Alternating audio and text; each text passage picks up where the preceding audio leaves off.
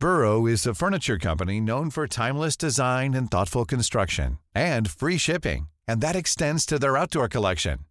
Their outdoor furniture is built to withstand the elements, featuring rust-proof stainless steel hardware, weather-ready teak, and quick-dry foam cushions. For Memorial Day, get 15% off your Burrow purchase at burrow.com slash ACAST and up to 25% off outdoor. That's up to 25% off outdoor furniture at burrow.com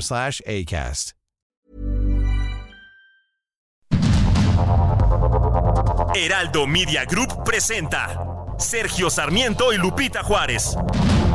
Información veraz y oportuna con un toque personal y humano. Por el Heraldo Radio, donde la H suena y ahora también se escucha.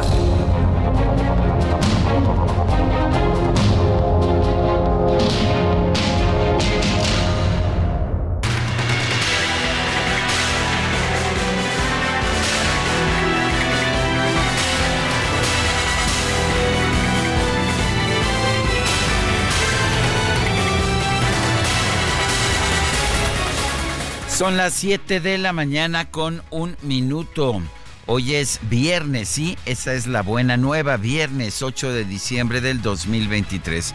Yo soy Sergio Sarmiento y quiero, pues quiero invitarlo a que se quede con nosotros a lo largo de las próximas tres horas. ¿Por qué? Porque aquí estará muy bien informado, también podrá pasar un rato agradable. Nos gusta darle a usted el lado amable de la noticia no siempre lo permite la noticia, pero cuando, cuando la noticia lo hace posible, por supuesto que nos gusta pasarla muy bien, requete bien aquí en el Heraldo Radio. Y siempre, pues siempre es fácil hacer eso porque tengo junto a mí desde hace muchos años a, a una gran periodista, Guadalupe Juárez Lupita. Mi querido Sergio Sarmiento, qué gusto saludarte. Muy, muy buenos días.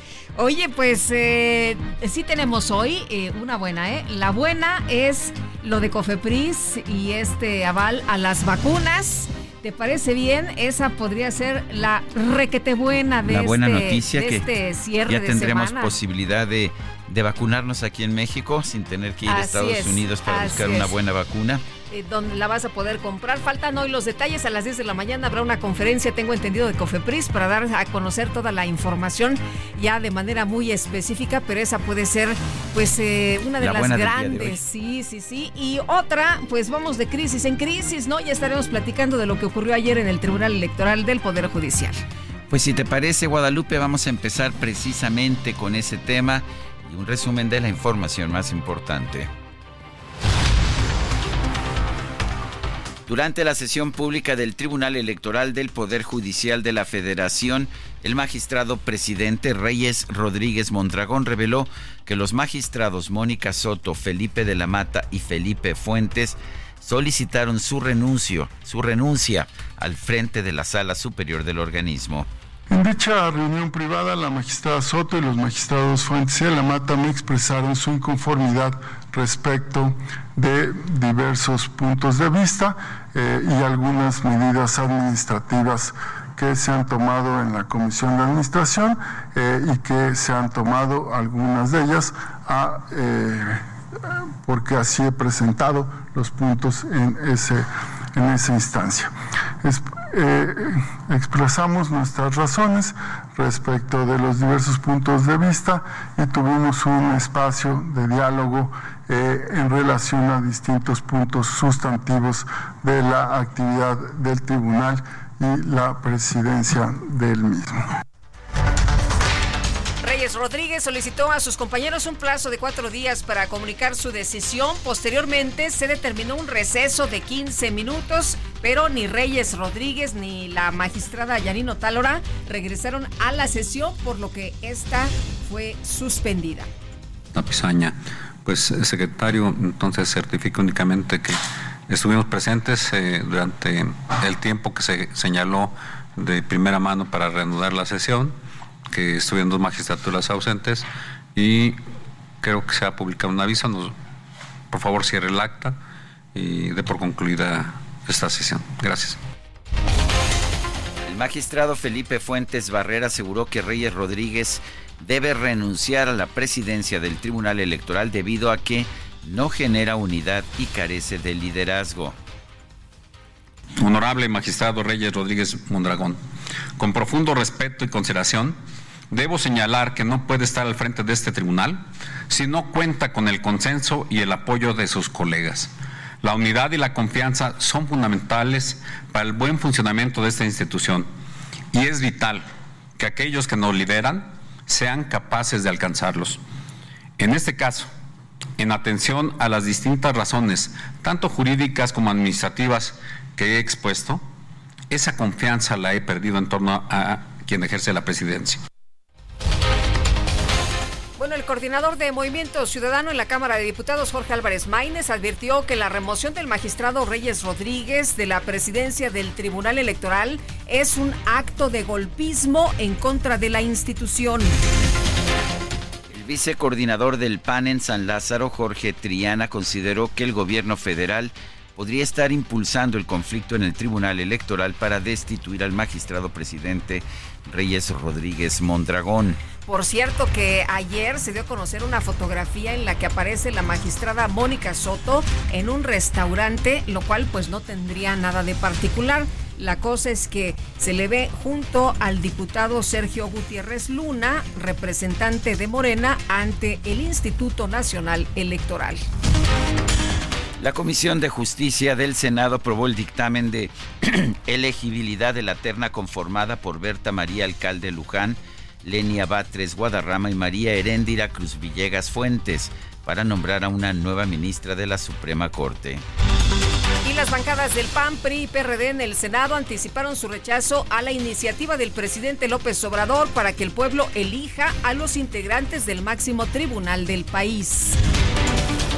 Con 43 votos a favor y 36 en contra, la comisión, las comisiones de Hacienda y de Salud de la Cámara de Diputados aprobaron la reforma que le permitirá al gobierno federal disponer de los recursos de los estados para salud a fin de consolidar el sistema IMSS Bienestar. Sí, están centralizando el gasto eh, de salud bajo, pues bajo la disposición de que están promoviendo el federalismo.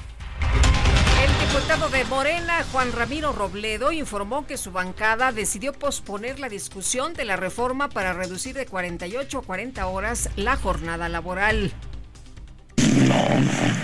Todavía quedan ocho meses, eh, nueve meses para que termine esta legislatura. No, pero Hay de tiempo. este periodo del 15. Ah, no, de este periodo sí, desde Ya. luego es difícil, ¿no? O sea, se va para el 2024. Para el, para el siguiente periodo de esta legislatura. Sí, desde luego. La discusión en el Pleno. Pero puede haber en el mes de enero, en el mes de febrero, pues un diálogo abierto, nuevo, complementario, que organice pues el órgano político de la Cámara. La información que se ha dado a conocer, que se ha filtrado, es que como acuerdo para dar este aumento del 20% en, el, en los salarios mínimos, un acuerdo con el sector, el sector patronal, el sector empresarial, para no, no impulsar esta medida, por lo menos de inmediato, porque pues sería un doble golpe contra las pequeñas empresas de nuestro país.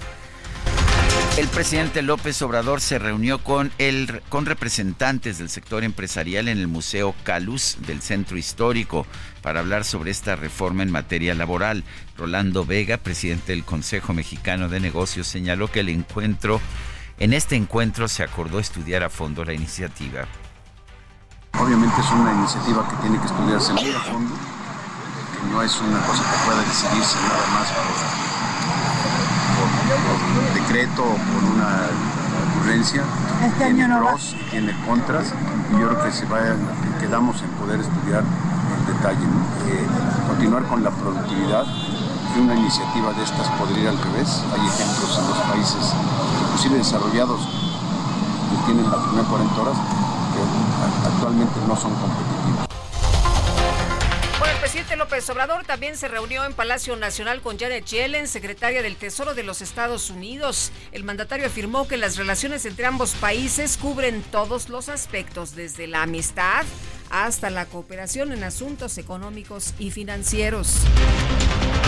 En una conferencia conjunta con el secretario de Hacienda Rogelio Ramírez de la O, Janet Yellen informó que los gobiernos de México y Estados Unidos acordaron establecer un esquema conjunto para vigilar la seguridad en las inversiones. así como para perseguir el lavado de dinero y la corrupción que permiten financiar actividades ilícitas. La agencia Fitch Ratings mantuvo la nota soberana de México en triple B menos con un panorama estable. Advirtió que prevé un aumento del déficit fiscal del gobierno para el próximo año debido a menores ingresos por las ventas del petróleo. La Fiscalía General de la República detuvo a René Gavira, exdirector de administración de Segalmex, acusado de ser el operador del desfalco de 20 mil millones de pesos en el organismo. Juez federal Gustavo Aquiles Villaseñor dijo que es procedente el reclamo de libertad del exdirector de Pemex, Emilio Lozoya, por el caso de Odebrecht. Sin embargo, está impedido para pronunciarse sobre el otorgamiento de ese beneficio, ya que existe una suspensión definitiva que ordena mantenerlo en prisión. El fiscal general de Morelos, Uriel Carmón, aseguró que está tranquilo a pesar de que la sección instructora de la Cámara de Diputados concluyó todas las etapas previas del juicio de procedencia en su contra. No he recibido una notificación oficial todavía de la Cámara de Diputados, pero tengo conocimiento de que ya se resolvió el dictamen y que pues van adelante con el proceso de desafuero en contra mía. Pues estoy tranquilo, yo no he cometido ningún delito. Esa resolución final le corresponde, le compete completamente a la legislatura de Morelos. Será el Congreso de Morelos, el Congreso de mi estado, quien decida si homologa o no lo que determine la Cámara de Diputados. No hay nada escrito, esto pues deriva pues de una, de una persecución política que, que se ha hecho en mi contra, pero pues estoy tranquilo, no, no hay ningún delito que perseguir. Bueno, en eh, información de último momento hay que tomar nota. Hay un banco de niebla en el Aeropuerto Internacional de la Ciudad de México, cero visibilidad, así que están suspendidos los despegues y aterrizajes para que lo tomen en cuenta esta mañana. Eh, lo que nos dicen en el aeropuerto es hay que estar pendientes con las aerolíneas para saber el estatus del vuelo y esperemos que las condiciones meteorológicas pues se mejoren para poder reanudar las operaciones. Les reitero, cero visibilidad. Banco de niebla en el aeropuerto de la Ciudad de México, suspendidos los despegues y los aterrizajes. La mayoría morenista en la Comisión de Administración y Procuración de Justicia del Congreso Capitalino aprobó el dictamen de ratificación de Ernestina Godoy como fiscal general de la Ciudad de México. Bueno, fueron nueve votos a favor, cinco en contra, cero abstenciones y vamos a ver la próxima semana, pues lo que ocurra, ¿no? Ahí en el pleno donde no hay eh, mayoría de Morena. Eh, vamos a ver cómo se ponen las cosas y si finalmente se ratifica a la doctora Ernestina Godoy. La alcaldesa de Álvaro Obregón, Lía Limón, denunció que la Fiscalía General de la Ciudad de México busca investigar sus comunicaciones telefónicas. Hace una semana supimos que la fiscal carnal, la fiscal de la Ciudad de México, eh, ha solicitado a Telcel información sobre diversos números telefónicos, entre ellos el mío. Por ello, presenté un amparo en el que pido dos cosas. Bueno, a Telcel que no dé información sobre mi número telefónico porque es información privada. Y a la fiscal carnal que me explique el motivo por el que me está investigando. Porque decirles que hasta el día de hoy yo no he sido notificada de ninguna investigación, de ninguna carpeta que esté abierta eh, por alguna investigación en mi contra. El fiscal general de Guanajuato, Carlos Zamarripa, informó que los seis jóvenes encontrados sin vida en Celaya fueron secuestrados por un grupo criminal cuando se encontraban en un balneario de la localidad de Arguín de Abajo. Estos cinco jóvenes estudiantes se encontraban en un balneario, estaban eh, en un área de recreación y de este lugar, el mismo día que fueron eh, encontrados sin vida, eh, fueron abordados por un grupo de personas. Ese grupo de personas es quien las, eh, se las lleva de este lugar y por supuesto que después las prueba de la vida y, y, en donde fueron encontrados en este, eh, en este lugar de hallazgo, pues es donde los dejan ya eh, su- sus cuerpos. Lo que podemos decir hasta este momento es que tenemos una línea muy fortificada de avance respecto a, a los autores de este terrible hecho y, y que por supuesto no existía ningún motivo hasta lo que nosotros tenemos de investigación, que somos quienes la llevamos a cargo, para que les aconteciera lo que finalmente pasó, que les arrebataran la vida. Muy distinta la versión del fiscal general de Guanajuato, Carlos Amarripa, a la que dio el presidente hace unos días, que dijo, ah, no, bueno, pues es que los mataron porque consumían drogas y entonces fueron con la banda equivocada. Eso fue lo que dijo el presidente, aunque dijo, bueno, es una de las hipótesis. Pues eh, no hay ninguna indicación de que consumieran drogas, eh, todo parece indicar que eran muchachos estudiantes de medicina disciplinados, muy bien portados. Esa es la información pues real que hay. El presidente le gusta criminalizar a las víctimas. Así es, y bueno, pues estos muchachos que fueron encontrados sin vida, de acuerdo con las investigaciones, fueron secuestrados. Ellos estaban en un balneario. Y las autoridades de Zacatecas confirmaron que un grupo armado asesinó a balazos al jefe de custodios del Centro Regional de Readaptación Social de Cieneguillas, Pablo Arteaga. Hace unos eh, días, hace unas semanas, el gobernador de Zacatecas, David Monreal, decía, bueno, nosotros estamos mejor en materia de seguridad. Este jueves se registró un sismo de magnitud 5.7 a 16 kilómetros al oeste de Chiautla de Tapia. Repito, Chiautla de Tapia, en Puebla. El sismo se percibió con fuerza en la Ciudad de México, Veracruz, Morelos, Guerrero, Hidalgo y Oaxaca. mi compañera Guadalupe Juárez estaba al aire en televisión en esos momentos. Cuéntanos. Pues sí, Sergio, eh, fíjate que sonó la alerta sísmica y a los segundos, a los pocos segundos empezó el movimiento telúrico y bueno, supimos que pues esto había ocurrido precisamente por la cercanía, eh, eh, pues el epicentro fue justamente en Puebla. Tú sabes que la reacción inmediata Aquí en el Heraldo tenemos un gran equipo, todos nuestros compañeros reporteros desplegados aquí en la cabina, nuestros eh, compañeros también muy atentos, nuestros compañeros camarógrafos, ya sabes, muy hábiles, inmediatamente empezaron a tomar eh, pues eh, lo que estaba sucediendo en, el, estudio, lo que se movía en el estudio. Y bueno, tú sabes que también hay un protocolo, hay personas que se tienen que salir, que se pueden salir. Ahí quienes también. estamos al aire tenemos que mantenernos porque la gente necesita urgentemente información. Y lo más importante es que hubo saldo blanco, de acuerdo con las autoridades eh, tanto de la Ciudad de México como de Puebla, aunque por ahí hubo un este un deslizamiento, ¿no? De, de un cerro por allá en Iztapalapa.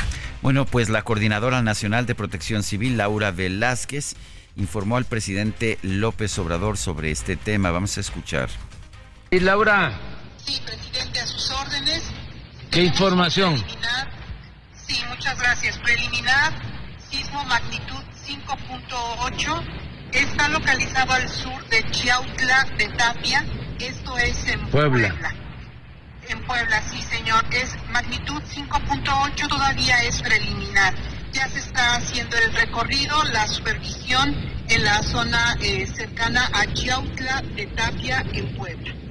Bueno. Hasta el momento, señor, no se reportan daños. Bueno, de todas maneras hay que hacer la revisión, hay que hablar con el gobernador. Bueno, y la Comisión Federal de Electricidad dio a conocer que tras el sismo de ayer, más de 14 mil usuarios quedaron sin servicio. Sin embargo, el suministro se restableció en 44 minutos. La Comisión Federal para la Protección contra Riesgos Sanitarios, la COFEPRIS, otorgó el registro sanitario a las vacunas contra el COVID-19 de las farmacéuticas Moderna y Pfizer. Esto significa que ya podrán ser comercializadas en México. El presidente de los Estados Unidos, Joe Biden, sostuvo una conversación con el primer ministro de Israel, Benjamin Netanyahu, para advertirle que es esencial proteger a los civiles de Gaza. Y en la información deportiva, este jueves se llevó a cabo el sorteo de los grupos de la Copa América 2024 que se disputará en los Estados Unidos. México quedó en el grupo B con Ecuador, Venezuela y Jamaica.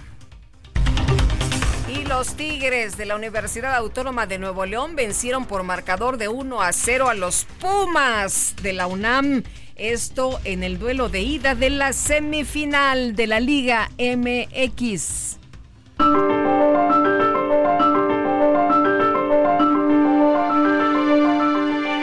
Vamos a la frase del día.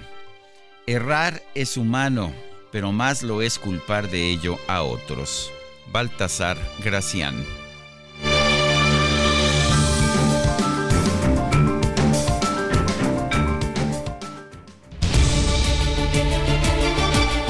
Bueno, y vamos a las preguntas. Ayer preguntábamos en este espacio, ¿deben prohibirse las corridas de toros? Sí, nos dijo 47.4%, no 48.6%, quién sabe, 3.9%, muy cerrada la votación y tuvimos 9.862 participaciones. La que sigue, por favor.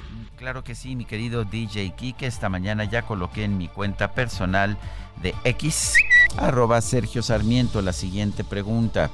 ¿Está el gobierno de AMLO detrás del intento de forzar la renuncia del presidente del Tribunal Electoral, Reyes Mondragón?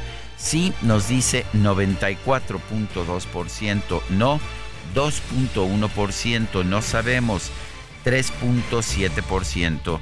En 45 minutos llevamos 919 participaciones.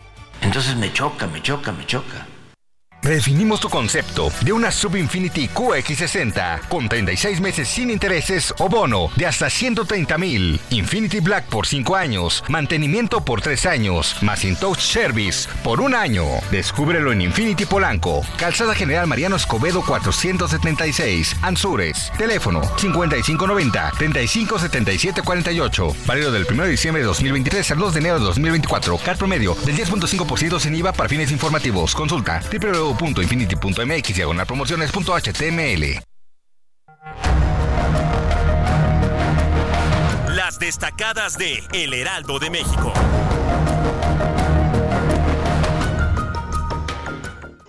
Escondes de la realidad como lo hace un avestruz. Y el peor de lo peor nos causa rencor es aquel de nombre Scrooge.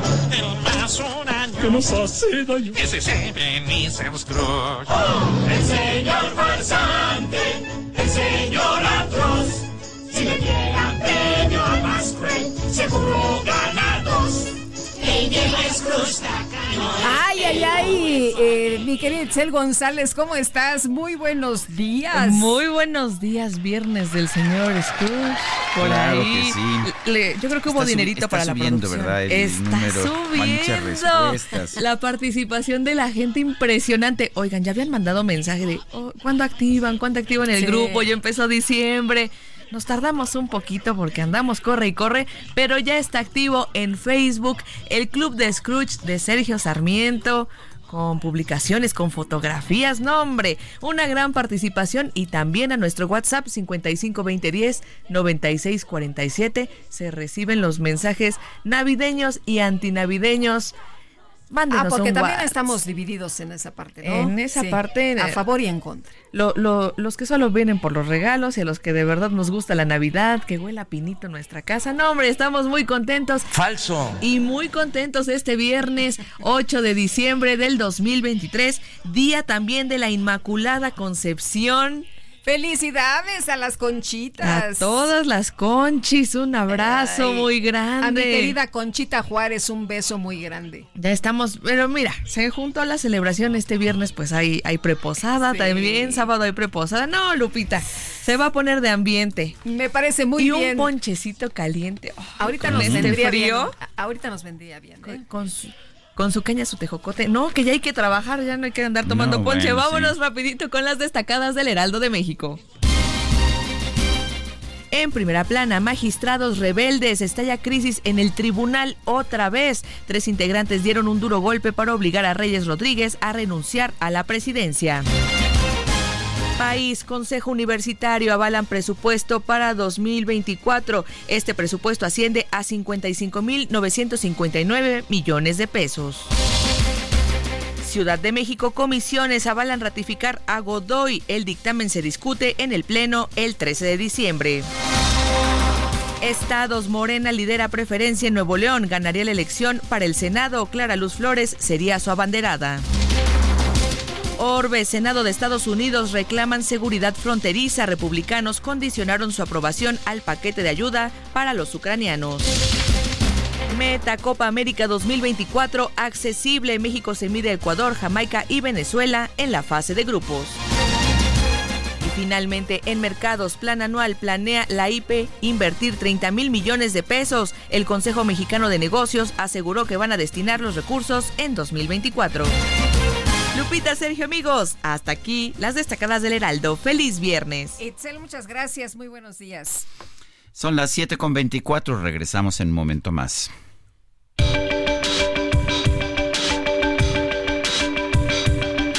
Sergio Sarmiento y Lupita Juárez quieren conocer tu opinión, tus comentarios o simplemente envía un saludo para ser más cálida esta mañana. Envía tus mensajes al WhatsApp 55 20 10 96 47.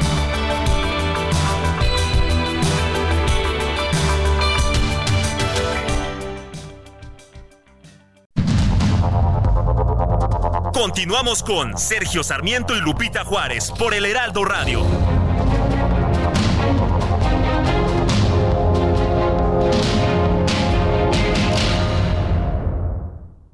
De acuerdo a datos del INEGI, Aguascalientes es uno de los mejores lugares para vivir e invertir, uno de los estados con más generación de empleo, nuevas inversiones y expansión empresarial.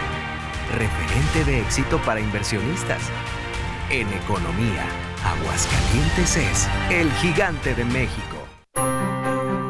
Sigue creando momentos llenos de estilo deportivo con Ford Escape híbrida. Estrena a 24 meses sin intereses y seguro promocional. Visita a tu distribuidor Ford más cercano. Consulta términos y condiciones en Ford.mx. Vigencia del 1 de diciembre de 2023 al 2 de enero de 2024.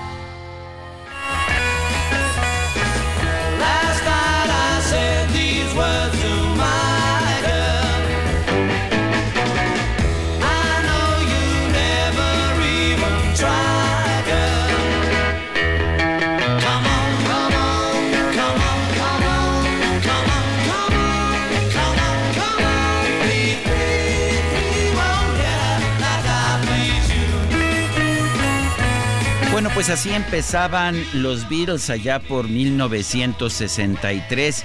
Este fue su primer sencillo, Please Please Me, en su primer álbum. El álbum se lanzó el 22 de marzo de 1963 y bueno, esta canción de Please Please Me, bueno, de hecho fue el segundo, es el segundo sencillo, estoy viendo aquí. Originalmente era una composición de John Lennon, pero ya, ya empezaba esta costumbre que tendrían John Lennon y Paul McCartney de, de firmar sus colaboraciones, sus canciones entre los dos, pero siempre había uno que iniciaba la canción y otro que pues que la complementaba, que le ponía las armonías, etcétera. Please Please Me fue pues así la primera canción de John Lennon eh, que pudimos escuchar o una de, de las primeras, bueno, más bien, más bien creo que sería la primera. Eh, la otra, la otra canción que venía en los sencillos era Love Me Do, eh, que era, fue escrita principalmente por Paul McCartney, o sea que estamos escuchando la primera canción de John Lennon, Please Please Me. Y hoy vamos a recordar a este genio de Liverpool por una sencilla razón. Hoy es el aniversario de su asesinato. Me parece que, pues, que deberíamos ah, tratar de recordarlo. Son canciones muy cortitas, ¿verdad? Ya se me acabó la canción. Eran canciones bien cortitas. Sí, de dos minutos, sí, sí. de dos minutos. Oye, Sergio, y bueno, pues muchos no habían nacido de los que nos están escuchando, 1963, y esto ya era pues un gran éxito. Bueno, Y John Lennon fue asesinado por un disque fan el 8 de diciembre de 1980. Tenía 40 años. Pues muy joven, Sí, ¿no? imagínate. Súper joven. Hay un, eh, eh, un lugar ahí en el, en el Central Park. Sí, el Strawberry, Fields, Field. que al, al que Ujú. yo este voy constantemente. ¿Te acuerdas que alguna vez hice una este un enlace desde allá en radio? No, no, no fue para televisión, fue para televisión. Con razón no me acordé. Dije, Sí, ay, caray, no me Sí. acuerdo. Ofrezco disculpas. No, bueno, pues sí, sí. Sí. Bueno, pues Pero triste, ¿no? Triste La esto verdad que, es que- que- que a alguien pues le, le quiten la vida nada más porque sí. Así es, yo recuerdo mucho ese momento, recuerdo dónde estaba, recuerdo lo que estaba haciendo. Eh, la verdad es que para mí sí fue un momento dramático. Así es, y para muchos, mi querido Sergio, realmente fue un momento muy triste, muy difícil, y bueno, pues muchos que, que lo lloraron durísimo. Primero porque eran fans, la figura de la que se trataba, y luego pues esta manera tan injusta, ¿no? De quitarle la vida. Vamos a los mensajes de nuestro público. Nos dice Gina Anaya, buen día Sergio Lupita, no es novedad que se cancelen vuelos en el Aeropuerto Internacional Benito Juárez en esta época, es una pena escuchar esto cuando el de Naim de Texcoco iba a contar con una tecnología ILS que permite el aterrizaje de aviones con cero visibilidad, la misma que existe en casi todos los eh, principales aeropuertos del mundo. Hasta pequeñas ciudades en la India cuentan con este sistema que desafortunadamente no existe en ningún aeropuerto en México, incluyendo el AIFA. Frustrante ver cuánto dinero y oportunidades se han perdido con este gobierno de retroceso. Les envío un cordial saludo. Dice otra persona, me llamo Sergio Manuel Barrón de la alcaldía Iztapalapa. Me gusta mucho el programa. Hoy observé que la luna tiene un planeta cerca. ¿Saben cuál es? Sí, es Venus. Eh, eh, suele estar, de hecho, eh, en los amaneceres y en los anocheceres. Y es muy brillante Venus y se ve con mucha frecuencia muy cerca de la luna. Y nos dice Carlos Montaño, siempre los escucho, saludos, buenos días. ¿Saben por qué hay mucho tránsito en la carretera de Chamapa La Venta? No sabemos, pero se lo investigamos en este preciso momento.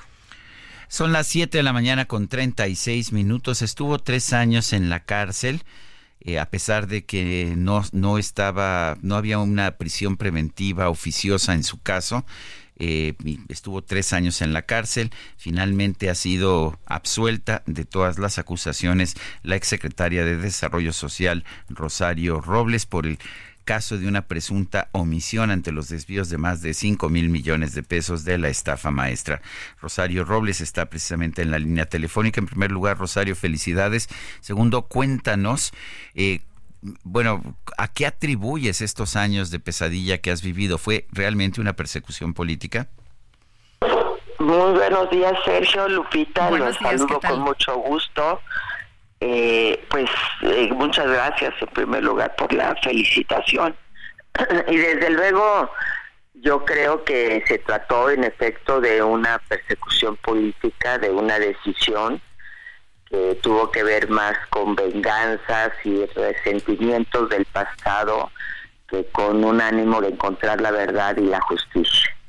Porque, pues en primer lugar, es bien interesante analizar que después de ocho años, porque la investigación a la que alude Sergio se publicó en 2016, 2017, y a la fecha no se ha acreditado un solo peso por parte de la Fiscalía General de la República, no hay ni un caso en firme, eh, no hay un, un, solo elemento que señale y que pueda perdón, pero ando bien ronca por la... andamos todos, ¿eh?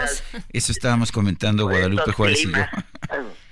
Este, eh, no se ha logrado ni siquiera comprobar bajo ninguna circunstancia que hubo un desvío de 5 mil millones de pesos, ni siquiera de cantidades menores que esas, que hubo un modus operandi de transferencia de recursos a través de universidades o entidades públicas hacia otros fines. Entonces, ¿de qué fue omisa? Pues no, o sea, ¿en qué se basaba una acusación de omisión? En ese supuesto que no se ha logrado comprobar. Y segundo, bueno, pues evidentemente lo que siempre dije desde el principio que era inocente y en todo caso como dijo como dijo el juez como se ratificó por el tribunal de apelación eh, si había algo que analizar que investigar tendría que ser por la vía administrativa y no por la vía penal y mucho menos con la cárcel como a mí se me se me se me aplicó eh, eh, siendo además la única, porque la investigación periodística hablaba y las observaciones de la Auditoría Superior hablaban de varias dependencias desde el gobierno. Había como 13 dependencias, ¿no? Señaladas. Más o menos 10 dependencias. El problema es que aquí pues siempre se le puso mi cara, mi nombre a esta investigación y esto pues puso mi, cabeza en charola de plata. Eh, Rosario, con esta decisión eh, ya se termina eh, eh, las investigaciones, ya se cierra el caso. Absolutamente, ya es inapelable, inatacable, he recibido todas las instancias. Ustedes recuerden que el juez de control estableció que se sobreseyera el asunto eh, el Ministerio Público recurrió a dos vías, tanto al los jueces, al juez de distrito como al tribunal colegiado, que ratificaron que había actuado con base en la Constitución, el juez de control, y también apelaron ante este tribunal de apelación, es el que acaba de decidir de manera unánime que eran infundados sus planteamientos.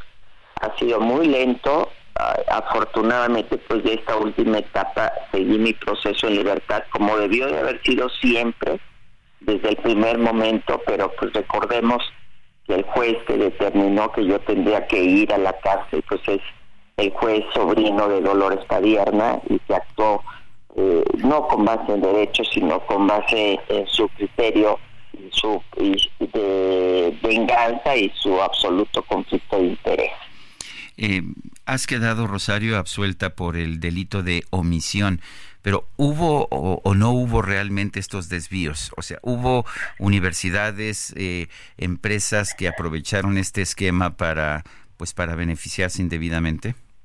Pues mira, a mí no me corresponde investigar y es lo que siempre dije, ¿no? Es decir, eh, le correspondía hacer una investigación y seguir el dinero al al Ministerio Público. Yo no soy ni juez ni investigadora. Si hubo convenios, como siempre lo señalé, porque yo no firmaba los convenios, ni yo acordaba los convenios, había un comité de adquisiciones, es totalmente legal establecer convenios por artículo primero, eso es algo eh, de la ley de adquisiciones, eso es algo que está en la ley y que es un procedimiento que venía de antes, habitual, si hubo algún convenio en particular que eh, este, hubiera eh, hubiera sido falso o hubiera sido motivo de un desvío, pues que se castigue a esas personas en particular. Pero a mí me hicieron pagar por algo que eh, hasta el momento ni siquiera se ha demostrado.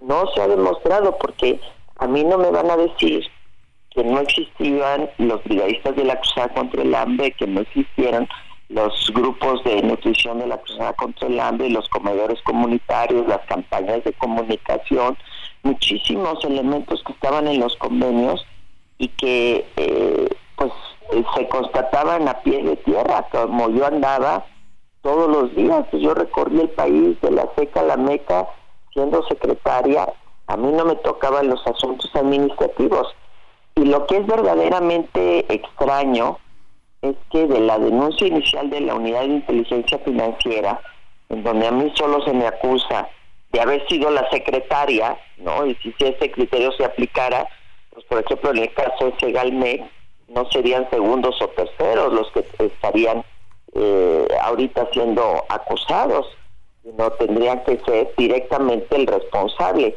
En mi caso se aplicó el que era la secretaria en consecuencia era responsable. Y, lo que es interesante es que toda la investigación, porque soy la más investigada de este país, a mí, a mi familia, a mi hija, no encontraron absolutamente ni un solo peso indebido. Y sin embargo, en la propia investigación de la UIF hay quienes sí eh, eh, tienen recursos, pues que a mí me parecen sorprendentes y no fueron tocados ni con el pétalo de una rosa. Entonces, ¿en dónde está la justicia? Como siempre dije, supone que hubo un desvío de dinero, sigan el dinero. ¿Quién lo tiene? ¿Dónde está? Y dónde está y quien lo tenga, pues que realmente pague las consecuencias de esa situación. Pero hasta la fecha, pues no han podido. El único, el único convenio que llevaron hasta las últimas consecuencias, eh, el tribunal resolvió que era un asunto administrativo y que no había ningún tema que perseguir. Y a las personas que han perseguido con una hazaña impresionante, eh, que solo ha sido un grupo, no a quienes resolvían los asuntos administrativos de la Secretaría, eh, esas personas no las acusan de haber desviado recursos, sino de no haber eh, supervisado que las universidades no contrataran más del 49% como establece la ley. el delito de omisión. Sí, y que de, uso eh, excesivo de atribuciones, pero pues las universidades son autónomas, nosotros nadie tenía ninguna injerencia en las universidades, entonces pues también que se vayan contra, o sea, la evidencia de que usted era político y no tenía un afán de justicia y de verdad es que solo yo fui la perseguida, que solo a mí me metieron a la cárcel, que no me encontraron un solo peso indebido, que sigo viviendo en la misma casa de hace 28 años. Lo único diferente, Jesús Lupita, a estas alturas de mi vida es que tengo un hermoso nieto que se llama Mateo. Mateo. Muy bien. Felicidades a ti, Rosario, y a Mariana, por supuesto, por, por Mateo. Me dio mucho gusto. Y bueno, pues eh, estaremos al pendiente. Un fuerte abrazo. Muchísimas gracias. Les agradezco mucho a los dos. Gracias, hasta Muy luego, buenos Rosario. días. Buenos días. Son las 7 de la mañana con 46 minutos. Redefinimos tu concepto de una Sub Infinity QX60 con 36 meses sin intereses o bono de hasta 130 mil pesos. Infinity Black por 5 años, más mantenimiento por 3 años, más InTouch Service por un año. Descúbrela en Infinity Pedregal, Avenida Insurgente Sur número 1355, Jardines del Pedregal. Teléfono 5555-2853-44. Válido del 1 de diciembre de 2023 al 12 de enero de 2024. CAT promedio del 10.5% sin IVA para fines informativos. Consulta www.infinity.mx diagonal promociones.html. Y vamos directamente con información de Gerardo Galicia, que anda por allá en el aeropuerto capitalino. Y mi querido Gerardo, pues ni despegues, ni aterrizajes, ni nada, ¿verdad? Absolutamente nada, Lupita. De hecho, la neblina es tan densa en estos momentos que incluso afecta un poco la movilidad para nuestros amigos que van a transitar sobre el circuito bicentenario en su tramo Boulevard Puerto Aéreo, el eje 1 Norte, incluso en la parte trasera, ya por la Alameda Oriente, también tenemos eh, un avance un tanto complicado. Y es que a más de 50 metros no se ve absolutamente nada, y esto es lo que está afectando las operaciones en el Aeropuerto Internacional de la Ciudad de México. Si tienen vuelos programados en terminal número 1 y terminal número 2, habrán retrasos, así que habrá que tomarlo en cuenta, hay que acercarse con su aerolínea correspondiente y justo en las pistas, Lupita, alcanzamos a ver ya a los aviones sencillamente en espera, haciendo fila para poder despegar y los vuelos que tenían como destino la Ciudad de México están siendo desviados a otros puntos. Hasta el momento aún no tenemos un reporte oficial por parte del aeropuerto para saber cuántas operaciones se han visto afectadas, pero por lo pronto están completamente suspendidos los aterrizajes y despegues en el aeropuerto debido a la densa neblina que en estos eh, cubre prácticamente todas las pistas. Por lo pronto es el reporte, seguimos muy pendientes. Muchas gracias, Gerardo. Muy buenos días. Hasta luego. Bueno, y el presidente López Obrador calificó el encuentro privado con la secretaria del Tesoro de Estados Unidos, Janet Yellen, como muy productivo y agradable. Noemí Gutiérrez nos tiene el reporte. Adelante, Noemí. Sergio Lupita, muy buenos días. Comentarles que este jueves el presidente Andrés Manuel López Obrador se reunió en privado con la secretaria del Tesoro de Estados Unidos, Janet Yellen. Destacó que la relación entre México y Estados Unidos es estrecha ya que va de la amistad hasta la cooperación económica. En sus redes sociales, el presidente escribió, es una realidad la política de buena vecindad entre los pueblos y gobiernos de México y Estados Unidos. Nuestras relaciones cubren todos los aspectos, desde la amistad hasta la cooperación en asuntos económicos y financieros. Por eso fue muy productivo y agradable el encuentro en Palacio Nacional con la secretaria del Tesoro de ese país, Janet Yellen.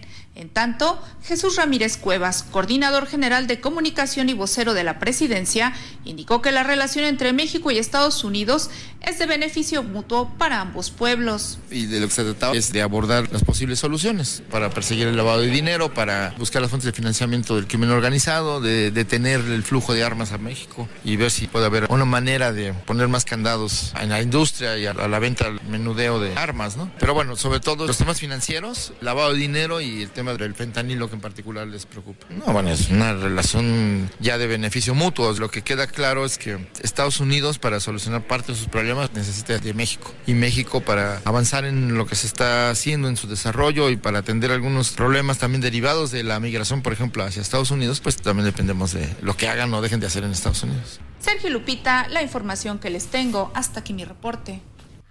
Gracias, Noemí Gutiérrez. Y vámonos con Jorge Almaquio, el presidente nacional del PRI, Alejandro Moreno, rechazó que haya acuerdos para aprobar reformas constitucionales, como lo dijo el presidente López Obrador el día de ayer en la mañanera. ¿Qué tal, Sergio Lupita, amigos? El dirigente nacional del PRI, Alejandro Moreno, rechazó que haya acuerdo para aprobar reformas constitucionales como la de mantener el control militar de la Guardia Nacional, como lo dijo el presidente Andrés Manuel López Obrador. El también diputado federal tricolor aseguró que el mandatario federal no cuenta con los votos suficientes para aprobar modificaciones a la Carta Magna y aclaró que no han tenido ningún encuentro con la presidencia ni con los integrantes de la Secretaría de Gobernación. Nosotros debemos de estar atentos a todo lo que se presenta presente en el Congreso de la Unión. Aquí se analiza, aquí se discute, aquí se debate y aquí se vota. Y para reformas constitucionales necesitan votos, simple y llanamente, como dirían, lástima Margarito, no tienen los votos, entonces eso no va a salir. Así de simple y sencillo. El también exgobernador de Campeche expresó que lo que existe ahora es la fosforena, luego de que fue cuestionado sobre si con los presuntos acuerdos para aprobar reformas a la Carta Magna van a revivir el llamado primor. Comentó que el aliado de Morena es Movimiento Ciudadano, partido al que llamó lacayo del poder. No, mira, pues no, no, no quieran mover la narrativa. Hoy está fosforena, con nosotros no hubo nada, nosotros votamos en contra de las reformas constitucionales y les gusta querer cambiar la narrativa narrativa porque hoy quieren ayudar a su aliado, a su incondicional, a su lacayo y esquirol de Morena, que es Movimiento Ciudadano. Entrevistado al término de la reunión de trabajo de la Comisión de Gobernación y Población, Moreno Cárdenas indicó que está fuerte la coalición entre PRI, PAN y PRD, con la que hay un trabajo comprometido y quienes construyen una propuesta sólida en torno a la precandidatura de Xochil Gálvez rumbo a los comicios federales del 2024. Sergio Lupita, amigos, el reporte que les tengo. Jorge, muchas gracias, muy buenos días. Bueno, y el ah, fiscal de Morelos, Uriel Carmona, dice que, que no hay delito en su contra y que por lo tanto él está tranquilo ante las reuniones de la sección instructora de la Cámara de Diputados para pues preparar un informe sobre el juicio de procedencia en su contra. No hay ningún delito que perseguir, es lo que dice, estoy tranquilo. Esto lo señaló durante la entrega de reconocimientos que la Embajada de Estados Unidos hizo a elementos de la Fiscalía de Morelos en materia de procesos periciales. El fiscal comentó que aún no ha recibido notificación oficial de la Cámara de Diputados, pero dice que la decisión final sobre su caso le compete no a la Cámara de Diputados Federal, sino al Congreso del Estado de Morelos. En una primera etapa, sin embargo, pues sí hay una decisión que le toca a, a, los 500 diputados de la Cámara de Diputados Federal, pero dice que él espera que impere la razón y no se le prive del fuero constitucional porque no hay delito que perseguir. Dice que según el acuerdo ciento, según el artículo 105 de la Constitución, cuando se trata de delitos federales señalados en contra de un servidor público estatal, el proceso de desafuero requiere de una segunda etapa que le corresponde al Congreso local. Esto ya está determinado de manera clara y expresa por la primera sala de la Suprema Corte de Justicia de la Nación. Dice, por lo tanto, tengo conocimiento de que van adelante con el proceso de desafuero en contra mía Estoy tranquilo, no hay nada escrito. Y vámonos con Mario Miranda, que anda por allá en la México Toluca, donde esta mañana pues ya había caos. ¿Qué tal, Mario? Cuéntanos. Buenos días. Hola, ¿qué tal Lupita? Sergio, muy buenos días. Informarles a todos nuestros amigos automovilistas, todas las personas que transitan por la carretera federal México-Toluca a la altura del kilómetro 14, que en este punto tenemos afectación vial. Esto es a la altura también de la alcaldía Coajimalpa. En este punto tenemos la volcadura de un trailer, el cual transportaba papel higiénico. En este lugar ya también se encuentran los equipos de emergencia, como elementos de la Secretaría de Seguridad Ciudadana, quienes han acordonado la zona. También se encuentran bomberos, quienes están realizando los trabajos de remociones, como lo están pues traspasando lo que es este papel a otro contenedor, a otro trailer que ha llegado aquí a este punto para liberar lo que son estos dos carriles que se encuentran afectados. Esto es en dirección hacia la Ciudad de México. Recordar la ubicación, kilómetro kilómetro 14, carretera federal México-Toluca. El chofer de este trailer de la unidad resultó ileso. Tenemos como alternativas vial, pues lo que será lo que es la autopista México-Toluca para todos los automovilistas, las personas que se dirigen hacia la Ciudad de México. Este accidente ocurrió alrededor de las 4 de la mañana, sin embargo, aún continúan las maniobras para retirar el vehículo pesado de esta zona. Gracias, Mario. Vamos a una pausa.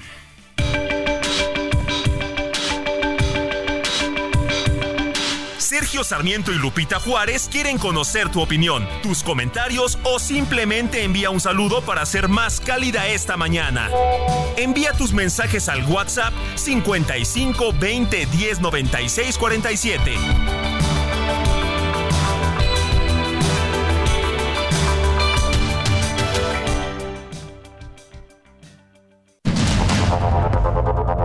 Continuamos con Sergio Sarmiento y Lupita Juárez por el Heraldo Radio.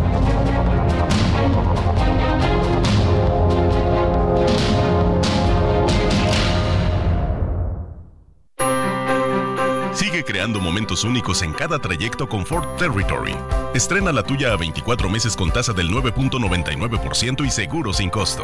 Visita a tu distribuidor Ford más cercano. Consulta términos y condiciones en Ford.mx. Vigencia del 1 de diciembre de 2023 al 2 de enero de 2024.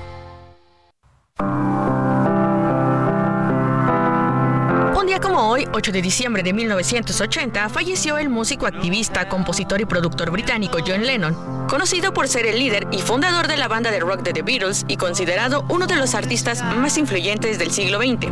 Aquella noche, John Lennon y Yoko Ono volvían al Dakota, el apartamento de Nueva York donde vivían. Ahí, Mark David Chapman, desde la entrada del edificio, disparó contra Lennon por la espalda cinco veces. Fue llevado a un hospital cercano, pero minutos después fue declarado muerto. Sus inicios en la música fueron en 1957, en un concierto ofrecido por su antigua banda de Quarrymen en el jardín de una iglesia donde conoció a Paul McCartney. McCartney llevó a George Harrison al grupo para actuar como guitarrista. Poco después cambiaron su nombre a The Beatles y llegó Ringo Starr a la batería.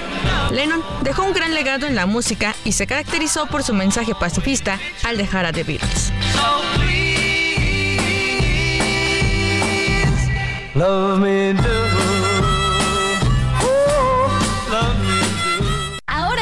Date un Fiat Pulse. Disfruta de su tecnología inigualable y seguridad inteligente. Desde 347,400 pesos, más tasa desde 9.75%. Además, comisión y seguro gratis. Celebra estas fiestas estrenando un Fiat Pulse. CAT 31.9% sin IVA. Vigencia el 29 de diciembre. Consulta fiat.com.mx. And I'm not what I appear to be. Of all the love I have won or have lost,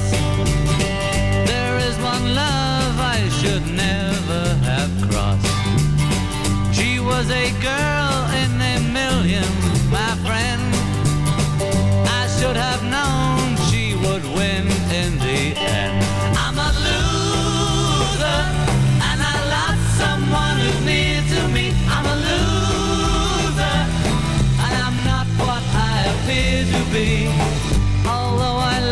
Otra de las canciones de los Beatles, una de las que más me gusta, I'm a Loser, soy un perdedor. La voz es de John Lennon, él escribió la canción de manera original, está acreditada como pues todas las canciones de los Beatles o casi todas, a Lennon y McCartney de forma conjunta. Esta canción todavía de- del álbum Beatles for Sale, que fue el cuarto álbum, si no mal recuerdo, todavía tiene armónica. Es la última canción de John Lennon en que utilizaría la armónica. Escuchen usted. John Lennon hoy lo estamos recordando este 8 de diciembre. Y vámonos a los mensajes. Nos dice una persona de nuestro auditorio. eh, buen día, Sergio Lupita. Creo que lo que le hicieron a la señora Rosario Robles fue una venganza del Grinch de Palacio. Bueno, y dice otra persona, muy buenos días, saludos desde Mérida, Yucatán. Es un gusto escuchar el noticiero diario, lo diario lo escucho y me acompaña en el trayecto al trabajo con muy buenas noticias. Saludos, Martín Rodríguez. Pues nos da mucho gusto, don Martín. Un fuerte abrazo. Excelente fin de semana, Sergio y Lupita. Qué buena música de los Beatles. Muchas gracias. Soy José Ricardo García Camarena desde el Estado de México.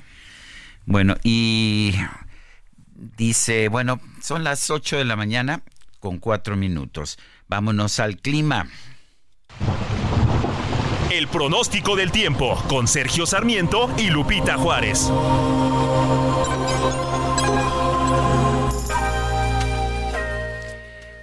Araceli García, ¿cómo estás? ¿Qué nos tienes? Meteoróloga del Servicio Meteorológico Nacional de la Conagua, ¿qué nos tienes esta mañana? Hola Sergio y muy buenos días a ustedes y a todo el auditorio. Bueno, pues te comento, para hoy viernes, eh, los remanentes del Frente Frío número 15 están interactuando con una vaguada polar, con las corrientes en chorro polar y subtropical, y estarán originando fuertes rachas de viento con tolvaneras en la península de Baja California y Sonora. Eh, por otro lado, se aproximará a la frontera norte del territorio nacional el Frente Frío número 16, que estará interaccionando con una línea seca sobre Coahuila, que originará rachas de viento de 60 a 80 kilómetros por hora y posibles tolvaneras en Sonora, Chihuahua y Coahuila.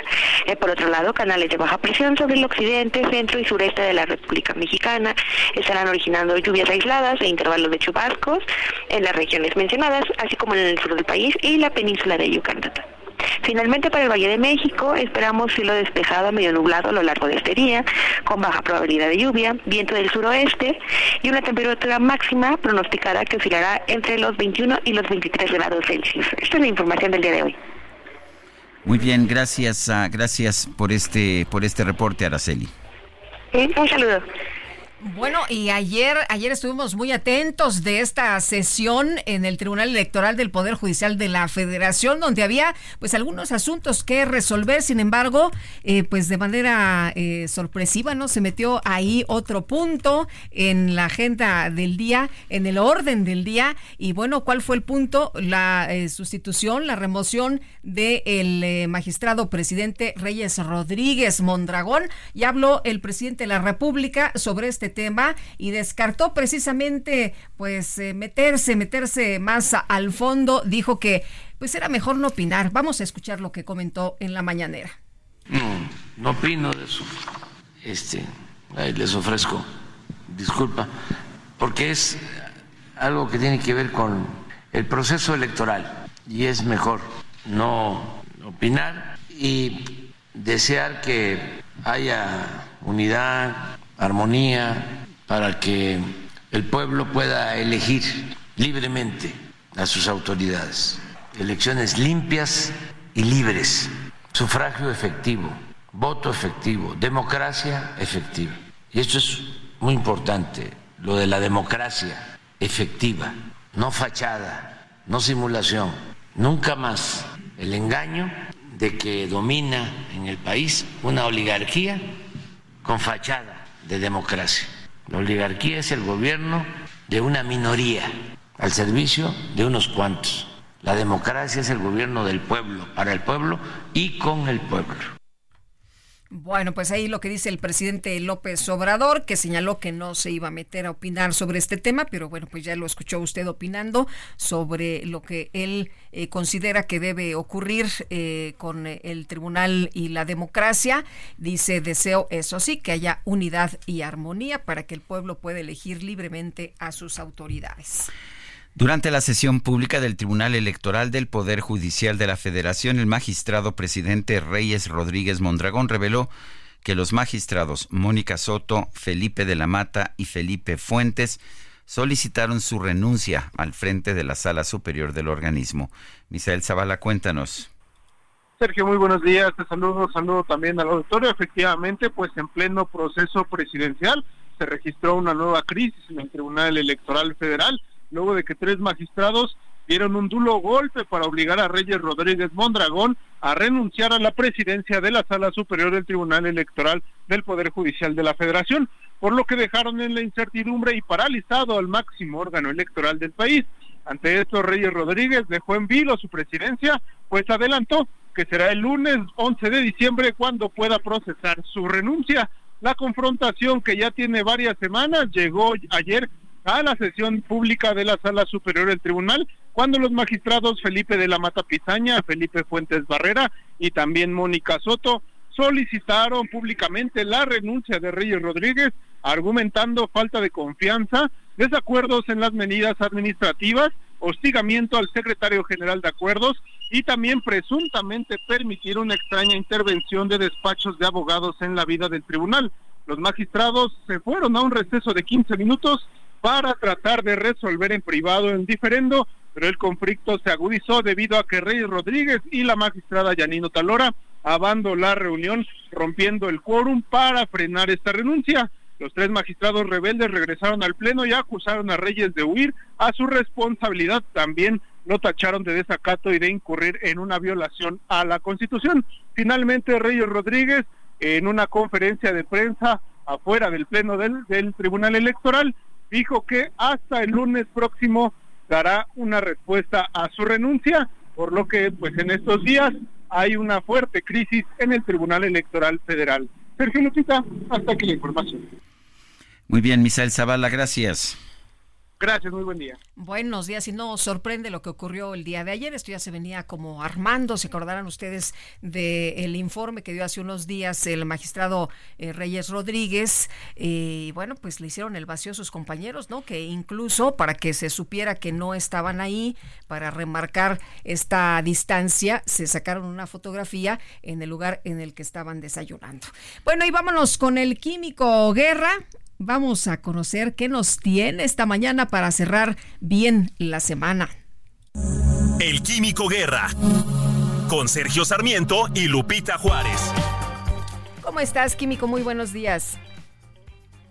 Lupita, Sergio, efectivamente cerrar bien la semana con una buena noticia de nuestro país, ¿verdad? Pareciera que aquí todos son chismes y de, eh, peleas, etcétera, pero no, no es cierto, estamos avanzando. Fíjense que se presenta precisamente en el marco de la COP28 un ejemplo de cómo México está aplicando nueva tecnología, tecnología de punta, precisamente en esta transición energética. Platiqué ya con ustedes hace unos meses acerca de la agrofotovoltaica, ¿verdad?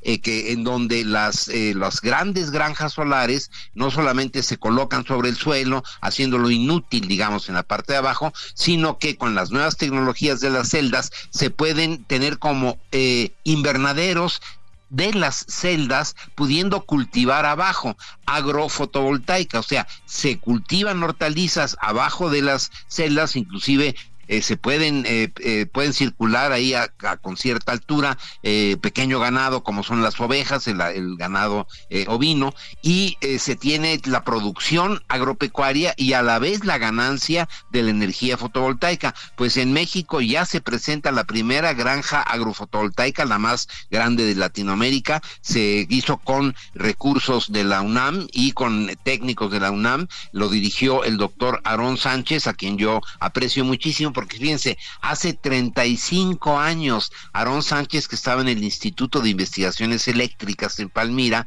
es el que me ayudó y el que me instaló la primera celda fotovoltaica que tuve en el techo de la granja que desarrollé precisamente ahí en las montañas de la Jusco. Hace 35 años Aarón Sánchez ya estaba con eso. Él me eh, instruyó, me llevó a el conocimiento frontera de entonces, donde las celdas tenían, pues cuando mucho, eh, 7, 8 watts. Hoy en día tienen, pues, eh, 300, ¿no?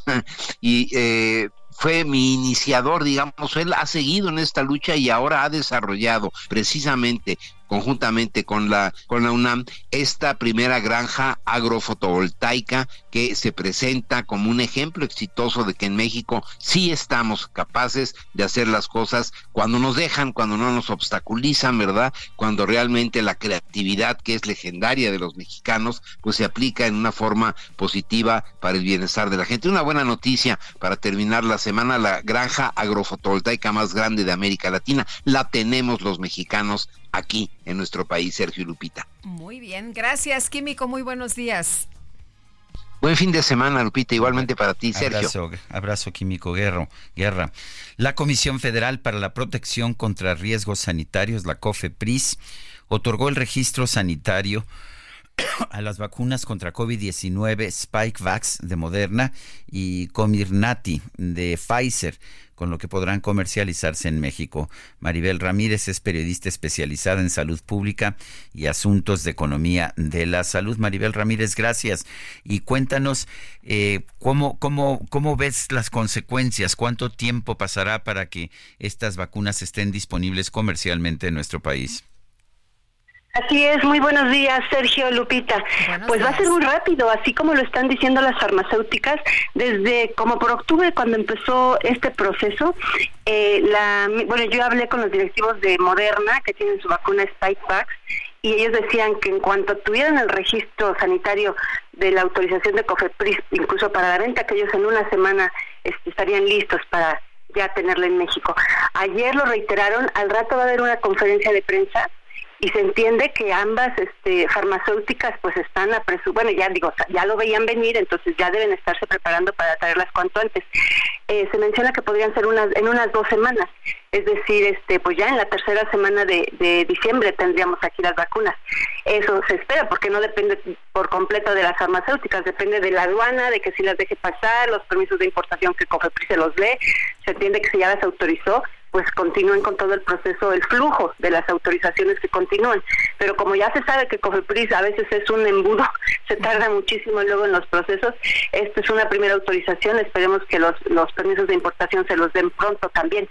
Lo interesante aquí es que Perdón, sí, adelante. No, dime, dime. Ah, no, te decía que lo, importa, lo interesante es que va a haber una competencia, que aprobaron las dos al mismo tiempo. Y entonces, al haber competencia, pues hay incentivos para empujar con todo, ¿no? Y la gente podrá decidir por una u otra vacuna, bueno, o los médicos.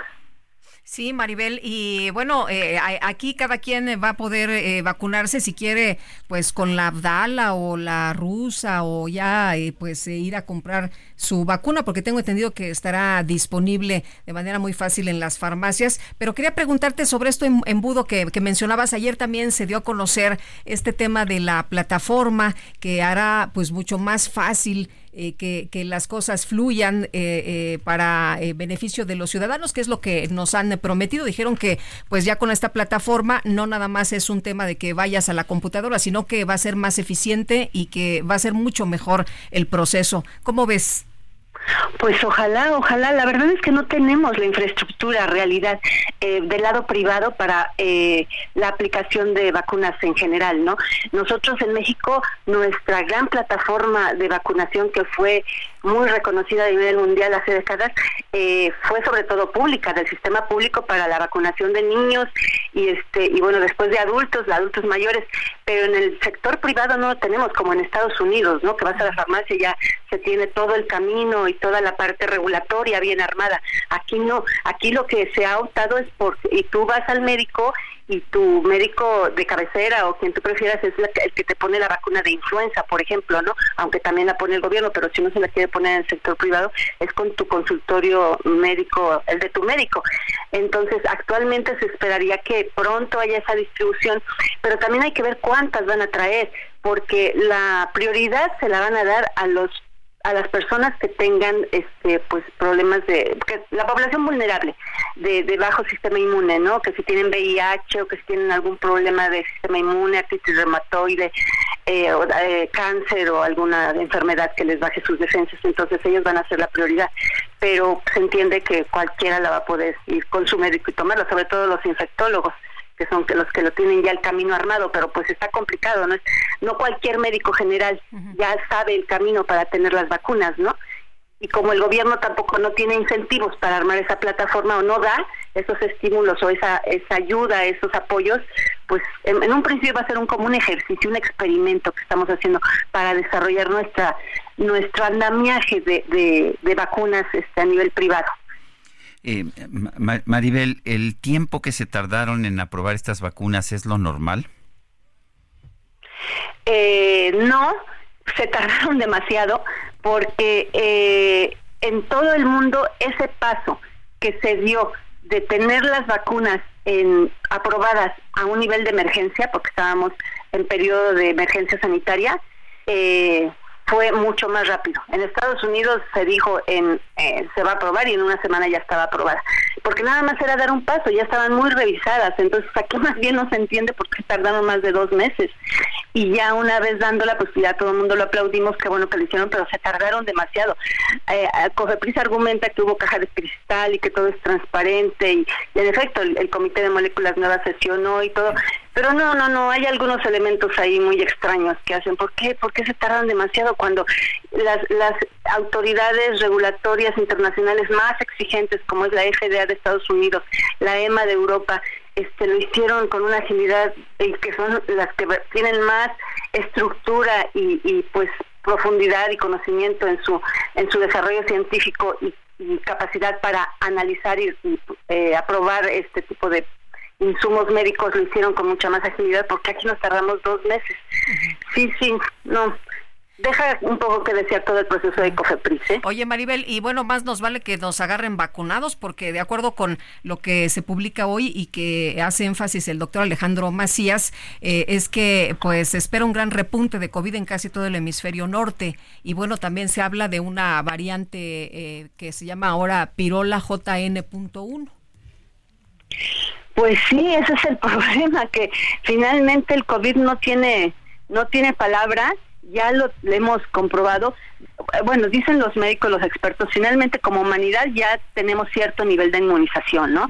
La misma Organización Mundial de la Salud, por eso eh, decretó, bueno, ya mandó el mensaje de que se acaba la, la, eh, la pandemia, ya la emergencia sanitaria a nivel mundial ya no existe, el riesgo o el peligro de que se vuelva a desarrollar como fue, pues ya, ya no, con esa fuerza y con esa peligrosidad de muerte ya no, porque ya se, la ciencia, los médicos ya conocen al virus, ya lo, ya como humanidad lo, lo incluso lo sabemos enfrentar un poco mejor, nuestro organismo ya está más preparado con esa inmunidad que hemos logrado, no solo con las vacunas, sino con la propia enfermedad de todos los que se han han asumido y han desarrollado en su cuerpo las defensas a través a partir de, que les invade el virus, ¿no? Entonces, sí, los médicos por supuesto que deben estar atentos, todo el sistema, pero se esperaría que ya pasamos la etapa crítica y que ahora lo que le llaman que ya no es pandemia, ¿no? Ahora se hace eh, de manera, esos brotes que van a seguirse desarrollando son regionales, ¿no? Por zonas pueden ir saliendo, pero ya no de la manera que afecta al mismo tiempo a todo el mundo, se esperaría. ¿Qué tan eficaces pueden ser las vacunas Abdala y Sputnik que se están aplicando en el sector público? Pues ahí el problema es que, eh, como dicen los expertos, no están hechas, están, fueron desarrolladas a partir de la primera eh, de la, del primer em, de la primera versión del virus, ¿no? De cuando se detonó y son eh, por eso se le llaman como monovalentes y estas últimas que son bivalentes que ya fueron desarrolladas por eso muchos quieren y prefieren y están muy contentos de que llegue la Moderna y la Pfizer y muchos prefieren irse a Estados Unidos a vacunar ahora que no las teníamos porque están eh, ya con un paso adelante ya fueron desarrolladas en base a las últimas variantes, que, que en base a las cepas que afectan específicamente en las últimas etapas de, de la pandemia. Entonces, la, la Abdala y, la Sputnik rusa, la cubana y la rusa, eh, no es que sean malas, los médicos dicen, no es que sean malas, el problema es que no tienen la misma seguridad ni certeza de que te van a defender en dado de caso de que te dé la bivalente, la última cepa que es la que pues está aplicando. Eh, sí, esa es la realidad, pero que de algo te defienden, pues sí, de algo te defienden, no con la misma eficacia y seguridad, porque aparte el problema de esas vacunas no solo es que no las respaldó la OMS, la Organización Mundial de la Salud, sino que no mostraron los estudios finales definitivos de su nivel de certeza, de eficacia y de seguridad que las otras vacunas, ¿no? Entonces, seguramente si son vacunas algo te defenderán, pero no con la certeza que, que sí lo hacen eh, las eh, Moderna y Pfizer, claramente. Yo quiero... Porque si recuerdan, Ay, perdón, ni el caso de AstraZeneca, ¿no? AstraZeneca, que tampoco lo aprobó aquí COFEPRIS, tampoco ha tenido el respaldo de muchas eh, este, instancias regulatorias en el mundo, y fue la inglesa, eh, la de la Universidad de Oxford, pero pues también tuvo ah, como reacciones y secuelas, y bueno, generó toda una situación así de, de rechazo en varias partes del mundo, y pues ya no fue tan impulsada o tan apoyada y tan demandada como estas últimas que están llegando a México. Yo quiero agradecerte, Maribel Ramírez, periodista especializada en asuntos de salud pública, el haber hablado con nosotros. Igualmente, gracias por el espacio. Que tengan muy buen día. Igualmente, hasta luego. Muy buenos días. Es Maribel Ramírez. Y bueno, en otras informaciones, René Gaviria, ex jefe de Administración y Finanzas de Segalmex y quien enfrenta seis órdenes de aprehensión por diversos delitos de corrupción. ¿Qué cree usted? Pues ya se entregó ayer a la Fiscalía Especializada en Materia de Delincuencia Organizada. Gaviria es uno de los responsables de los desfalcos al organismo que suman, escuche usted la cantidad, 20 mil millones de pesos. Estaba prófugo de la justicia. Ayer acudió alrededor de las 11 horas para ser detenido y una de las órdenes es por presunta defraudación fiscal de dos mil de, de 2 millones 37 mil pesos. Otra por un caso en el que Segalmex perdió 1.687 millones de pesos por la entrega de leche bronca a proveedores y el incumplimiento de estos para procesarla en crema y leche en polvo. Hay otra por el delito de uso ilícito de atribuciones y facultades, por compra ilegal de títulos bursátiles. Eh, y bueno, pues el exdirector de Administración y Finanzas de Segalmex se hizo de un departamentito para su hijo por allá en San Antonio, en Texas, mediante eh, los eh, pues recursos.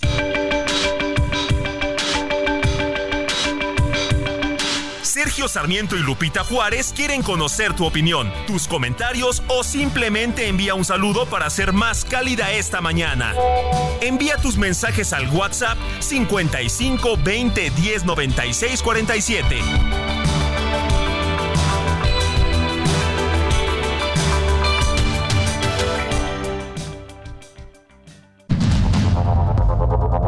Continuamos con Sergio Sarmiento y Lupita Juárez. Hey, it's Ryan Reynolds, and I'm here with Keith, co star of my upcoming film, If, only in theaters, May 17th. Do you want to tell people the big news? All right, I'll do it. Sign up now and you'll get unlimited for $15 a month and six months of Paramount Plus Essential Plan on us. Mintmobile.com slash switch. Upfront payment of $45 equivalent to $15 per month. Unlimited over 40 gigabytes per month. Face lower speeds. Videos at 480p. Active Mint customers by 531.24 get six months of Paramount Plus Essential Plan. Auto renews after six months. Offer ends May 31st, 2024. Separate Paramount Plus registration required. Terms and conditions apply if rated PG. Por el Heraldo Radio.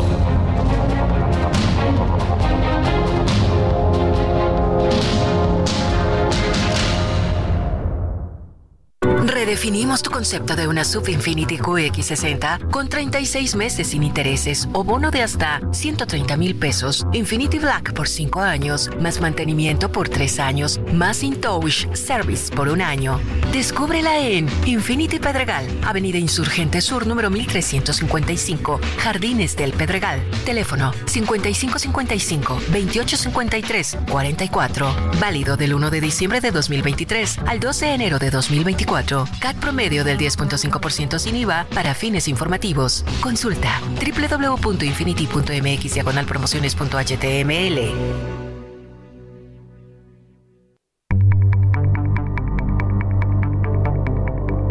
Jaque Mate con Sergio Sarmiento.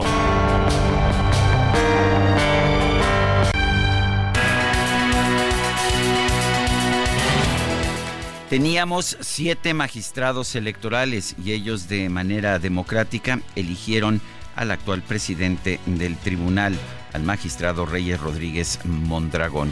Pero dos de estos magistrados ya terminaron con su encargo y quedan solamente cinco magistrados, solo que el gobierno de Andrés Manuel López Obrador y pues su gente en en el Congreso de la Unión no han querido nombrar a los dos nuevos magistrados. ¿Por qué? Porque el presidente dice que el Tribunal Electoral no es realmente eh, una buena institución. Bueno, pues ahora, ahora que quedan nada más cinco, los tres más cercanos a la cuarta transformación le están exigiendo la renuncia al magistrado Reyes Rodríguez Mondragón. Es la misma mayoría propuesto que decidió que se podían realizar las campañas de las corcholatas que lanzó el propio presidente de la República, a pesar de que la Constitución específicamente las prohibía. El presidente dice que no va a comentar sobre el tema, que no se va a meter y pues habría que aplaudirle, excepto que todo indica que ya lo está haciendo, ya sea él personalmente o a través de sus operadores políticos. Por eso me parece que es importante entender el llamado que esta mañana ha hecho la magistrada electoral Janine Otálora, sí, la misma que se opuso a las violaciones a la Constitución durante estas campañas anticipadas.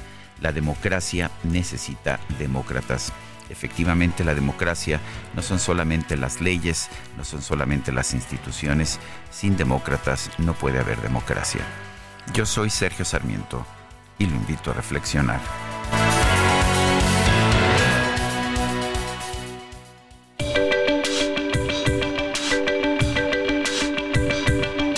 Sergio Sarmiento, tu opinión es importante. Escríbele a Twitter en arroba Sergio Sarmiento.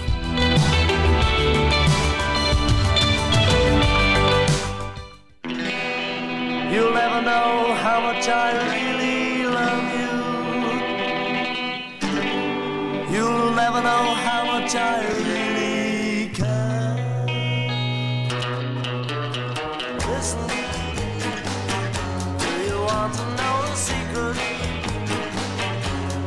promise not to tell? Whoa, whoa, closer. Let me whisper in your ear. Cosa bonita, cosa bien hecha.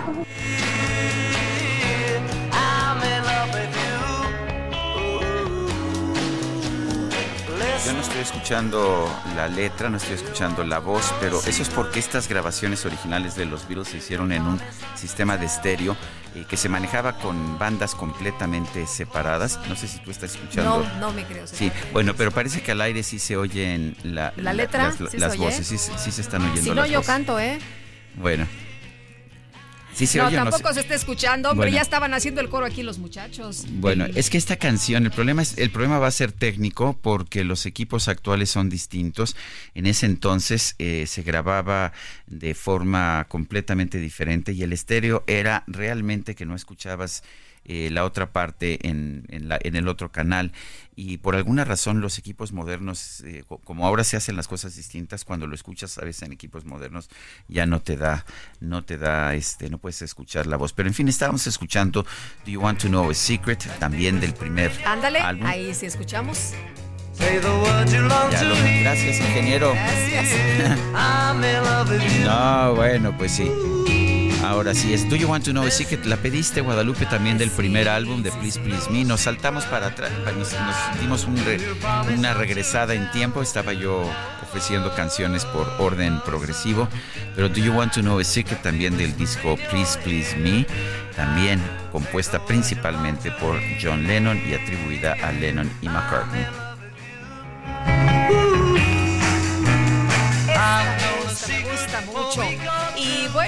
A los mensajes. Mi querido Sergio, nos dice una persona de nuestro auditorio. Hola, buen día. Por favor, que le digan al presidente municipal de Tlanepantla, Tony Rodríguez, que la división de carriles para el contraflujo en Mario Colín lo único que hace es pasar el relajo al otro lado.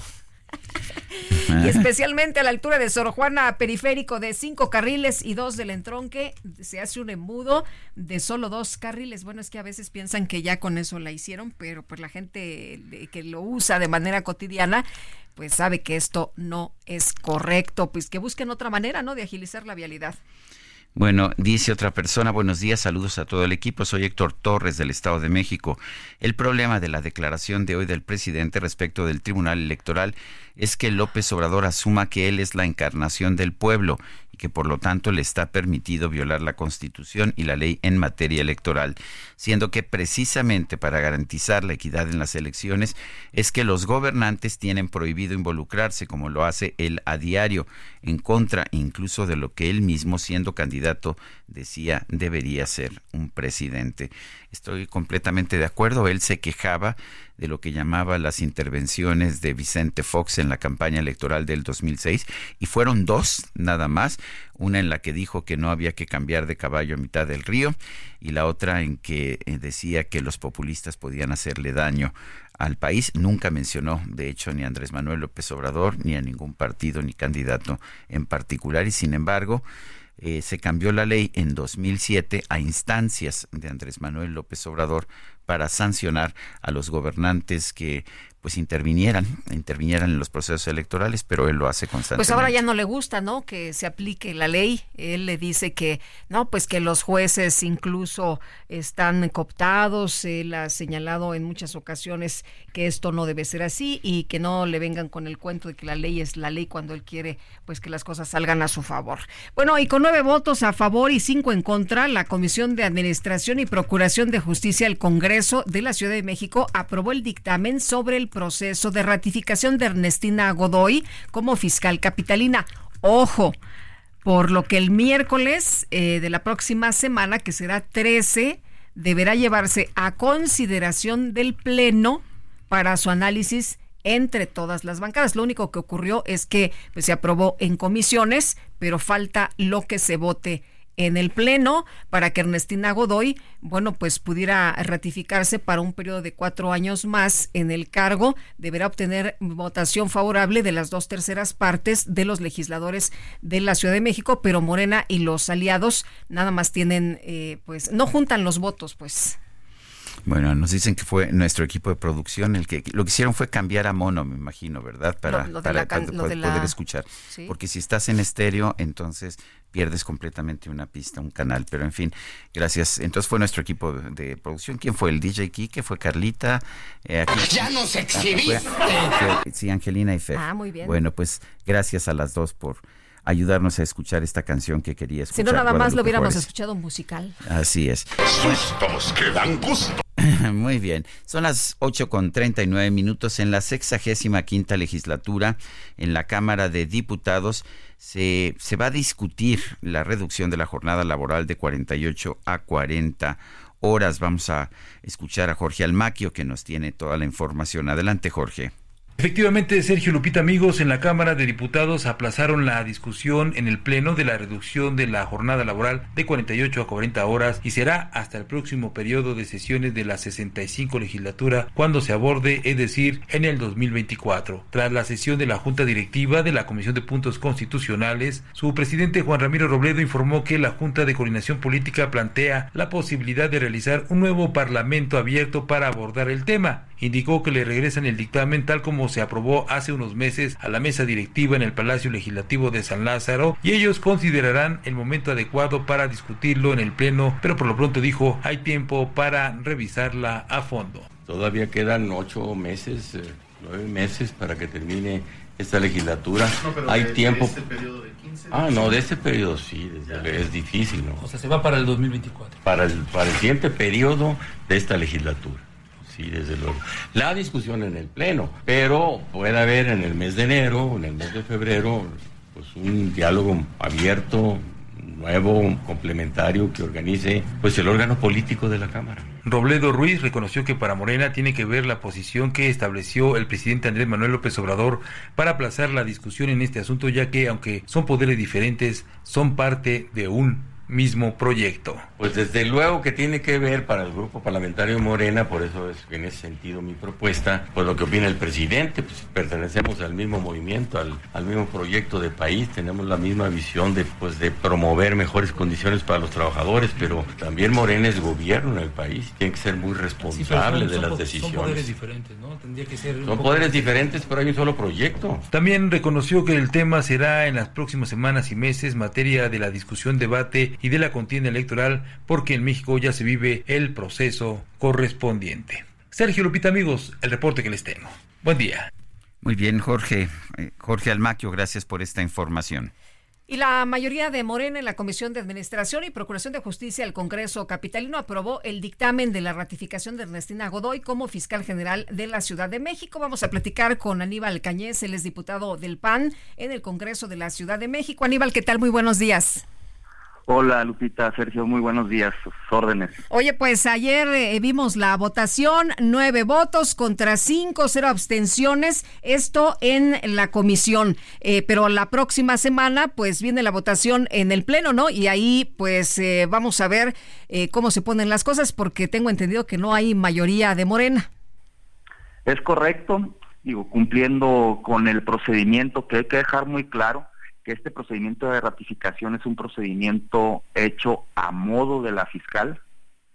Este procedimiento que no llevó no se llevó a cabo mediante una reforma a la Constitución como debió haber sido, sino la ley orgánica, porque Morena sabe que no cuenta con los votos. Pues fue llevando una serie de etapas, que por cierto también desfasados en los tiempos que el mismo oficialismo había planteado para este procedimiento.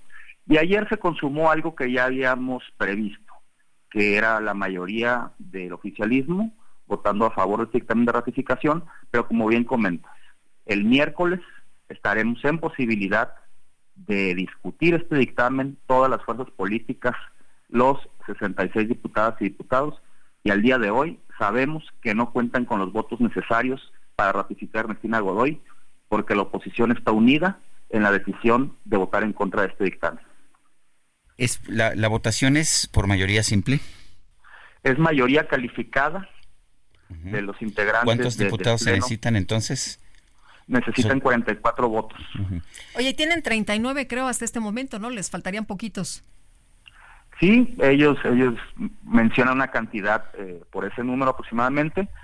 Eh, no les alcanzan. Nosotros sí estamos en constante comunicación con nuestros aliados y aliadas del PRD, de Movimiento Ciudadano y del PRI. Eh, ¿Son aliados los de Movimiento Ciudadano? Porque pues vimos que Dante Delgado rompió abiertamente con, con la oposición. Eh, no, no vamos a ver ahí un cambio, no vamos a ver que Movimiento Ciudadano vota a favor de la ratificación. No, el día de ayer vimos con toda claridad la posición del diputado Roy Fit Torres, quien se manifestó en contra del trabajo hecho por el Consejo Judicial Ciudadano, quien exigió al presidente de la Comisión de Justicia eh, mayor transparencia en la elaboración del dictamen, acceso a la información que dio fundamento al dictamen que el día de ayer se aprobó y él se mantiene firme para votar en contra de la ratificación, al igual que su compañero el diputado Tinoco. o sea, ¿serían dos votos de Movimiento Ciudadano?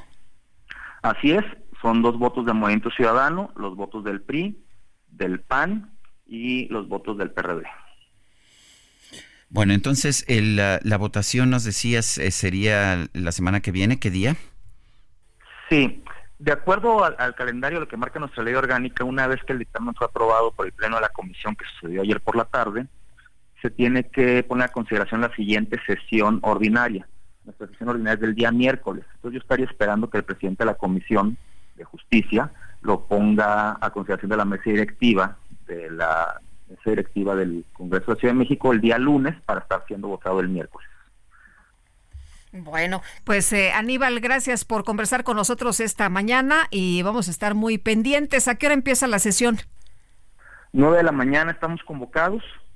Nosotros estamos listos para dar la batalla como lo hicimos el día de ayer en la Comisión de Justicia, con argumentos señalando las deficiencias de técnica legislativa, las deficiencias jurídicas del dictamen que se puso a consideración, que como lo expresé la comisión está hecho con las patas porque no tiene un análisis real del perfil de la idoneidad de la persona titular de la fiscalía para continuar en el cargo, simplemente es un copy-paste del trabajo que hizo el Consejo Judicial Ciudadano y del informe que rindió el jefe de gobierno.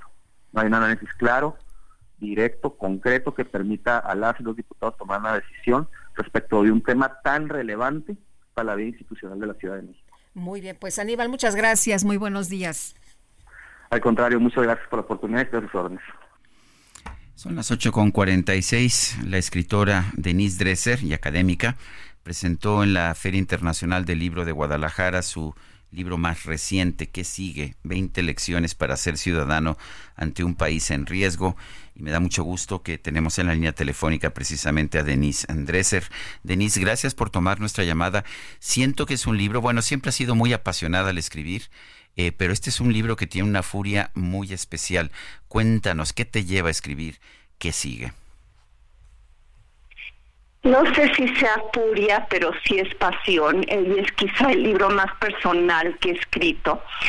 Siento que llevo los últimos cinco años escribiéndolo. Está repleto de anécdotas, eh, historias personales de lo que ha entrañado ser analista, crítica, activista y mujer en este sexenio y lo escribí como ah, una advertencia, un llamado a la acción, 20 eh, lecciones que son, digamos, eh, luces de alerta, semáforos rojos ante cuestiones que me preocupan.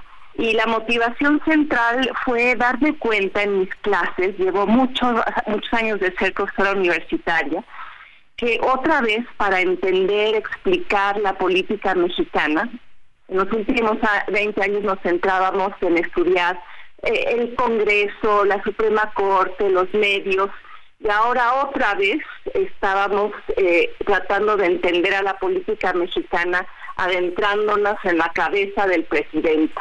Y eso me parecía una enorme regresión.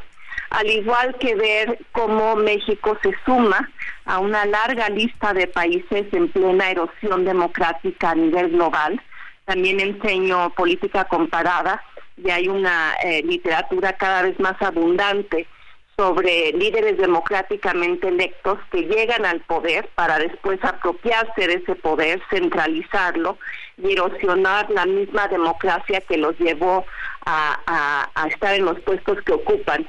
Y veía cómo eh, casi cada día yo eh, ponía palomitas junto a conductas que eran similares a lo que estamos presenciando eh, con Trump, eh, Orban, Erdogan, Turquía, Polonia, Hungría.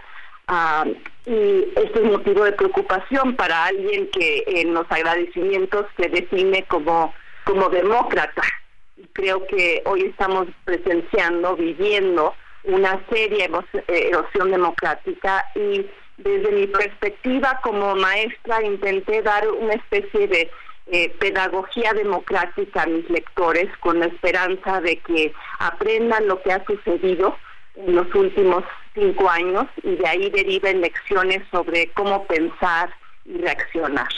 Eh, Denise, eh, tú eh, dices, esta es una señal de, de, alarma, ¿no? Hay que estar pendientes para ver lo que, lo que sigue. Estás alertando de los riesgos que corre la democracia en nuestro país. Y hablas de este, pues de este presidente que, que conquistó a tantos con eh, unas ideas muy liberales, revolucionarias, pero que cuando llega al poder, pues eh, ya lo vemos eh, muy conservador, ¿no? Lo vemos eh, incluso pues tratando de centralizar prácticamente todo. cito en el libro a la historiadora Anna Applebaum, quien dice que la democracia es como el agua de la llave.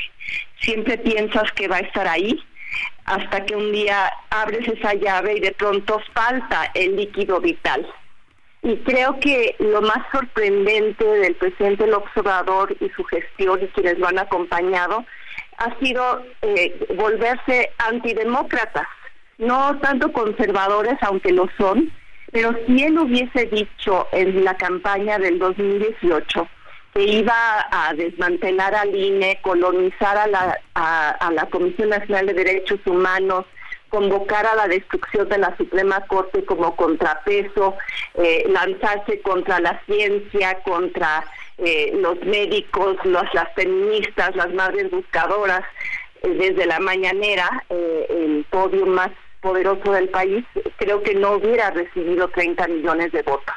Y muchos se dejaron seducir, se han dejado seducir por lo que llamo precisamente eso, la seducción autoritaria. Eh, no dándose cuenta de que se está cerrando el agua de la llave, la llave de la democracia, bajo la justificación de preocupación por los pobres, recuperación de la soberanía perdida, el petronacionalismo y toda una serie de ideas que no, no encuentran referente en la realidad quizás solo en la disminución de la pobreza y el aumento del salario mínimo, pero sacrificando toda una serie de derechos y libertades que hoy están en riesgo. Y por eso entre las lecciones digo, no te vuelvas por vista, detecta la propaganda, a terminar con el Tlatuani o la Tlatuani, instituciones sí, imposiciones no, di no al viejo régimen, siempre feministas, nunca machistas, en fin, 20 lecciones que incluyen también ah, la militarización no es la solución. Y eh, los defiendo a ustedes. El capítulo 16 se llama De pie con los periodistas, porque el periodismo independiente, el periodismo vigilante, el periodismo crítico se ha erigido en un muro de contención ante abusos de poder evidentes en los últimos años y sé que el periodismo ha sido un gremio acosado que debería ser defendido por la sociedad y ese capítulo es un tributo a personas como ustedes.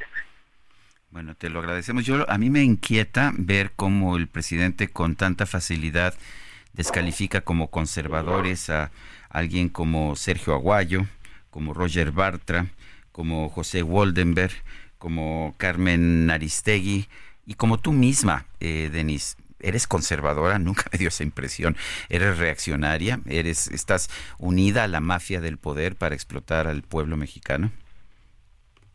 En lo absoluto, al contrario, me he definido a lo largo de 30 años de carrera profesional como una persona progresista.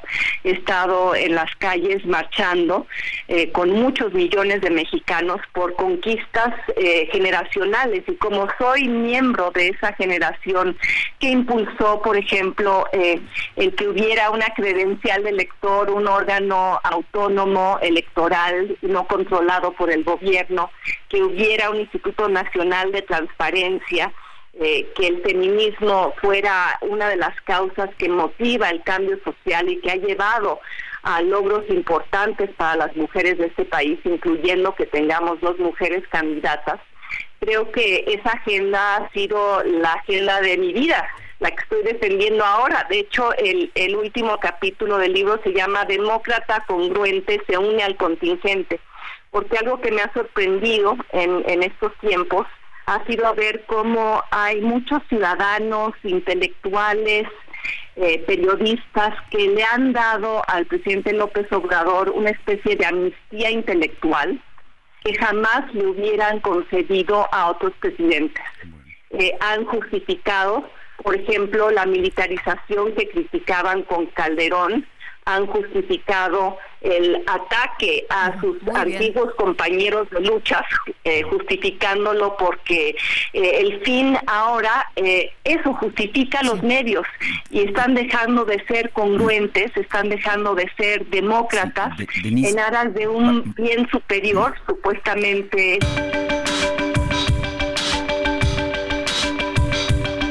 Sergio Sarmiento y Lupita Juárez quieren conocer tu opinión, tus comentarios o simplemente envía un saludo para ser más cálida esta mañana. Envía tus mensajes al WhatsApp 55 20 10 96 47.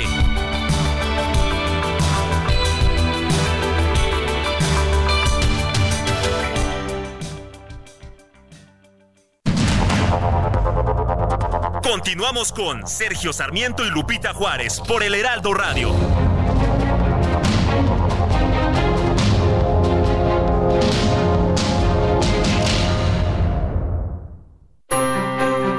Sigue creando momentos llenos de estilo deportivo con Ford Escape híbrida. Estrena a 24 meses sin intereses y seguro promocional. Visita a tu distribuidor Ford más cercano. Consulta términos y condiciones en Ford.mx. Vigencia del 1 de diciembre de 2023 al 2 de enero de 2024. He's a real nowhere man, sitting in his nowhere land,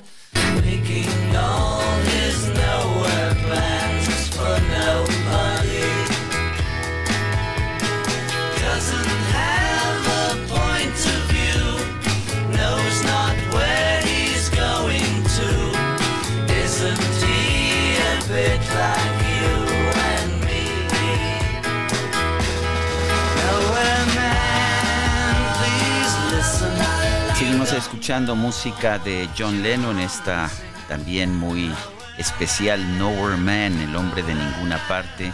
Es un verdadero hombre de ninguna parte, sentado en su tierra de ninguna parte, haciendo todos sus planes de nada para nadie. No- Nowhere Man. Estamos escuchando John Lennon en la fecha de su asesinato.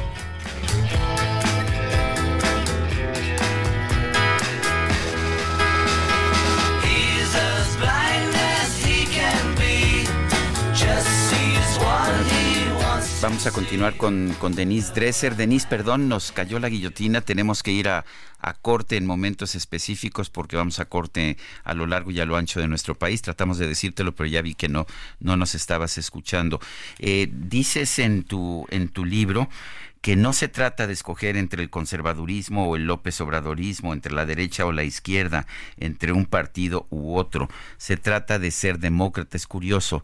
Hoy estaba eh, escuchando, bueno, más bien leyendo un tuit de Janino Tálora de la, del Tribunal Electoral que decía la democracia necesita demócratas. Me parece que es un mensaje similar. Cuéntanos eh, qué significa este, pues esta, esta parte de, de tu libro.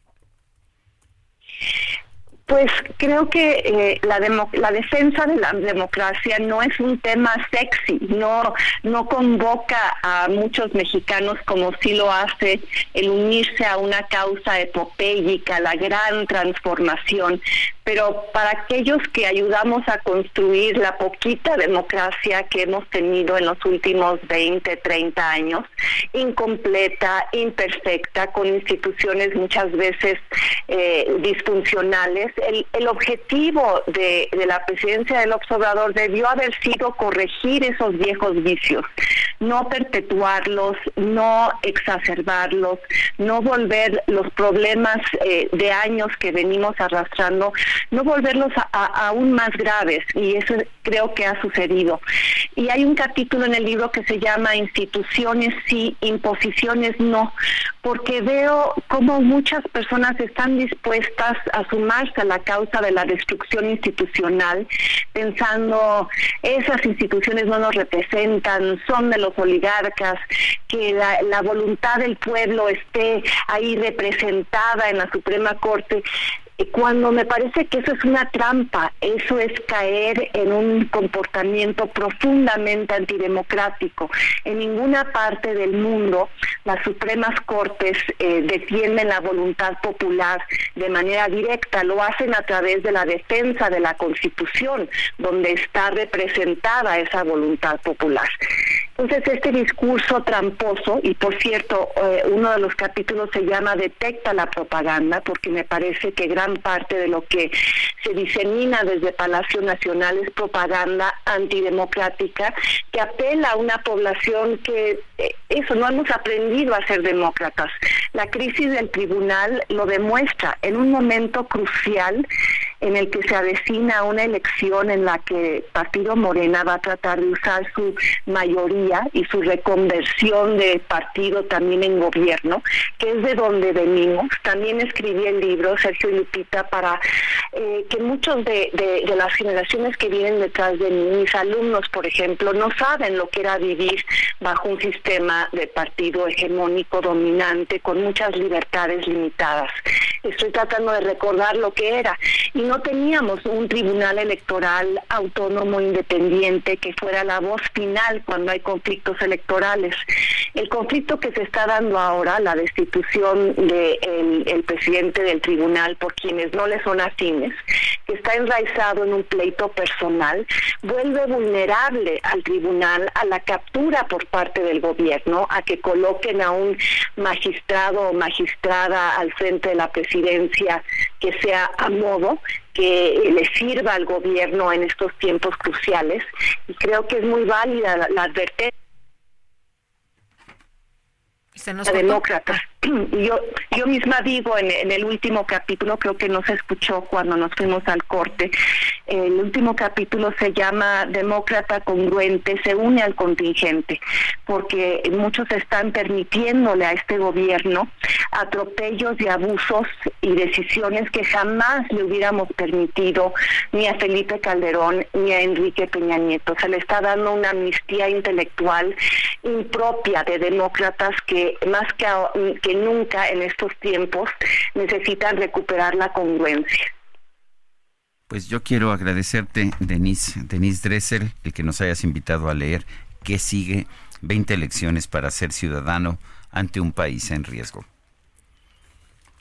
Muchas gracias y ojalá lo lean muchos jóvenes para entender qué país hemos sido, lo que hemos tratado de cambiar y por qué lo que estamos viviendo implica un riesgo para ellos y para la aspiración democrática a futuro. Muchas gracias por la entrevista. Hasta luego, Denise. Muy buenos días. Y rápidamente se han reanudado los despegues en el Aeropuerto Internacional de la Ciudad de México. De acuerdo con información del Aeropuerto Internacional, están en coordinación con las autoridades y las aerolíneas para normalizar las operaciones y esto ha ocurrido a las 8 de la mañana con 53 minutos. Se reanudan los despegues.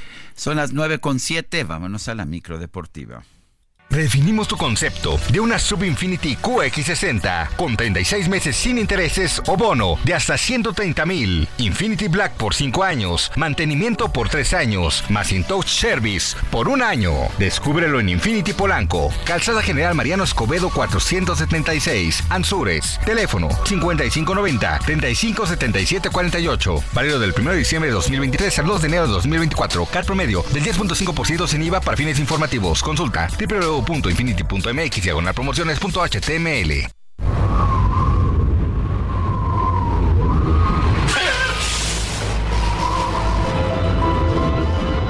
¿Qué tenemos, Ramírez? ¿Qué tenemos?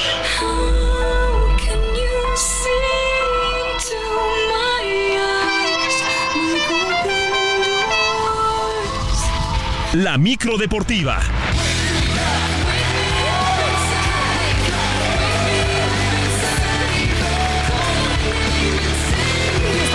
Aquí en la cabina mi querido Julio Romero con la micro deportiva. ¿Cómo estás, mi querido Julio? Muy bien, muy bien, mi querida Ah, yo Lupita, pensé que ibas a Sergio. andar medio tristón. Eh, pues no, bueno, sacudidón, la verdad es que sí.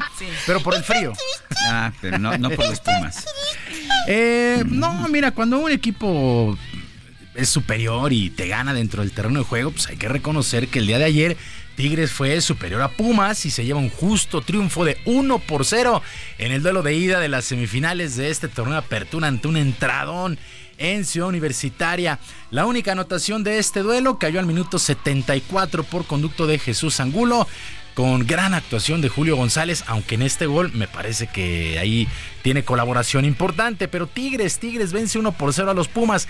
El duelo de vuelta será el próximo domingo en el Estadio Universitario, que necesita el equipo de Tigres. Cualquier empate en el marcador el domingo está en la gran final. Pumas tiene que ganar por dos goles de diferencia si es que quiere pues llegar a esta gran final. Por lo pronto, el autor del gol, Jesús Angulo, no echó las campanas al vuelo, aunque sabe que están muy, pero muy cerca de la gran final. Por lo menos así lo dejó entrever en las redes de la Liga MX. Sí, bueno, es una ventaja de visita. Creo que el equipo trabajó muy bien, entonces creo que es bastante bueno y cerrar en casa. Bueno, va a ser difícil, pero somos fuertes de locales, entonces hay que enfrentarlo de la mejor manera y, y bueno, a sacarlo adelante.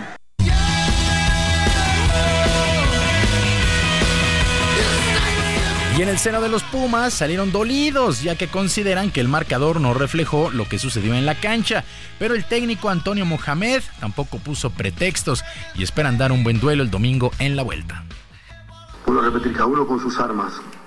Creemos que, que tenemos que mejorar varios aspectos, seguramente en varios duelos, eh, pero el equipo se entregó al máximo con nuestras armas, vuelvo a repetir, hicimos todo lo que, lo que, lo que estaba a nuestro alcance y la serie para mí todavía está abierta, porque esto es fútbol. ¿Por qué me persigue la desgracia? Sí, frío y pierden los Pumas, caray, qué cosas. Pero bueno, eh, para el día de mañana, para el día de mañana a las 8 de la noche, pues las Águilas del América a terminar el trámite con ventaja de 5 por 0. De 5 por 0 estarán enfrentando al San Luis, pues el 99% de posibilidades para el equipo de las Águilas del América. Tendría que pasar una verdadera desgracia de esas que Imagínense. la vuelta al mundo para que el América no avanzara a la gran final. Seis goles de diferencia tiene que marcar el equipo de San Luis, situación que parece bien complicado. Bueno, mañana 8 de la noche en la cancha del Estadio Azteca, América contra San Luis, el otro duelo semifinal. Y la selección mexicana de fútbol quedó ubicada en el grupo B, luego del sorteo de lo que será la próxima Copa América. En ceremonia que se llevó a cabo en Miami, el cuadro tricolor conoció ya a sus rivales y el técnico Jaime Lozano se vio más tranquilo y ya con ganas de preparar el evento. sí, como si estas cosas pasaran. Me parece que es el grupo más equilibrado, por decirlo de una manera. Creo que tres selecciones nos toca, nos toca enfrentarnos, tanto Venezuela como, como Ecuador, dos selecciones que vienen haciendo muy bien las cosas en, en su confederación, en la eliminatoria mundialista, y después Jamaica y Panamá. Para mí son las selecciones que más han crecido y más han elevado su nivel en, en la zona de CONCACAF. Bueno, los tres duelos de México en la fase de grupos. Sábado 22 de junio estarán enfrentando a Jamaica en la ciudad de Houston. Para el miércoles 26 se medirán a Venezuela en Inglewood, California, allá en el SoFi Stadium.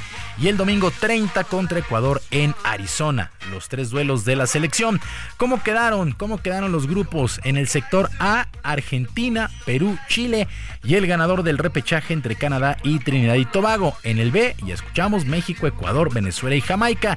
El grupo C, Estados Unidos, Uruguay, Panamá y Bolivia. El sector D, Brasil, Colombia, Paraguay y el ganador de Honduras y Costa Rica. Oye, oye, despacio, cerebrito. Copa América el próximo año allá en los Estados Unidos. Y por cierto, el seleccionado nacional Santiago Jiménez marcó el gol del triunfo con el Feyenoord que se impuso 3 por 1 al Volendam en la fecha 15 allá en los Países Bajos. Con esta anotación llegó a 31 en la campaña y también con esto impone una nueva marca en la Eredivisie, superando al uruguayo Luis Suárez con más goles en esa liga en un año natural. 31 goles de Santiago Jiménez que pues se reencuentra, se reencuentra con la anotación. En otras cosas, se llevó a cabo el draft para lo que será la primera temporada en la Liga Mexicana de Softball Profesional Femenil.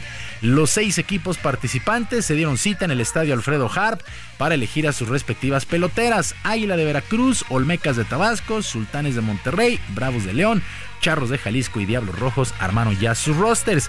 Por lo pronto, Horacio de la Vega, presidente de la Liga Mexicana de Béisbol, espera que arranque este gran proyecto tanto en lo deportivo como en lo económico. Bueno, primero estamos muy agradecidos y orgullosos de arrancar con este proyecto que es inédito, que es histórico y que queremos claramente fortalecer la Liga Mexicana de Softball en esta primera edición a partir del 25 en el año 24. Eh, agradecer por supuesto a todas las instancias participantes desde la Liga Olmeca para la parte del tryout con, Rolando, perdón, presidente de la Federación Mexicana de Softball y todo su equipo para poder hacer este, este gran proyecto, al equipo de la Liga Mexicana y a las personas que están incluyendo, incorporando ya para la parte del softball.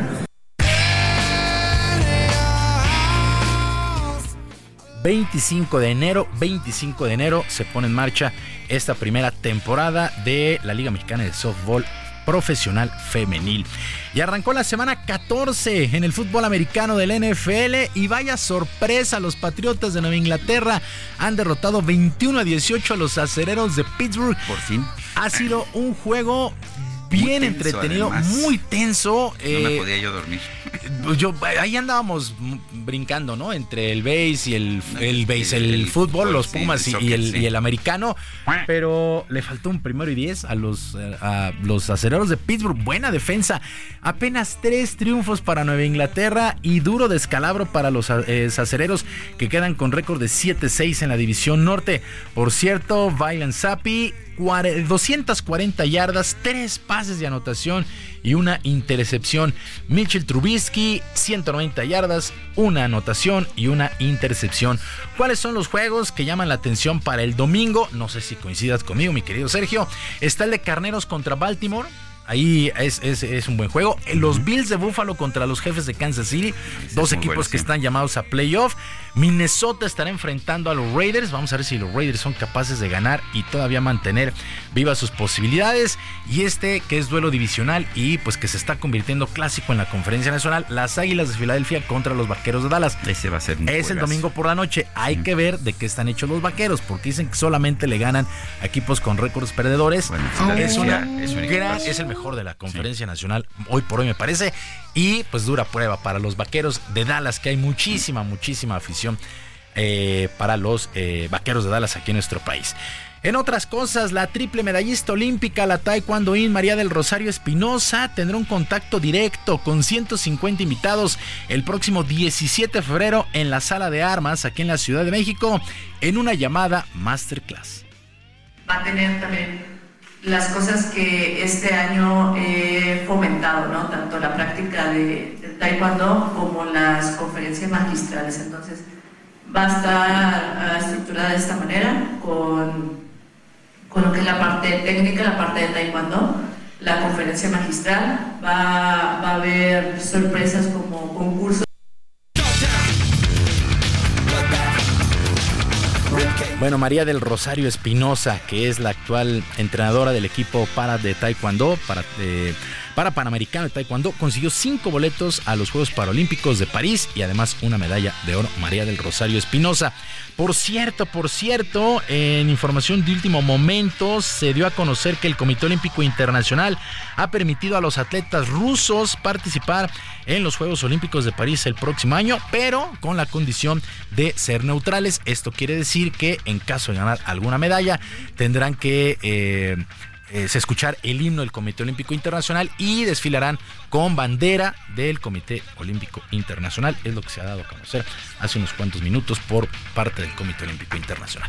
Sergio Lupita, amigos del auditorio, la información deportiva este viernes. Nuestras vías de comunicación rapidísimo en ex Twitter, arroba jromerohb, arroba jromerohb, el barrio deportivo en YouTube, de lunes a viernes a las 7 de la noche, el barrio deportivo. Que tengan todos un extraordinario fin de semana y que por supuesto sus equipos ganen. Gracias, mi querido Julio. Muy buenos días. Buenos Buen fin de días. semana. Tápense.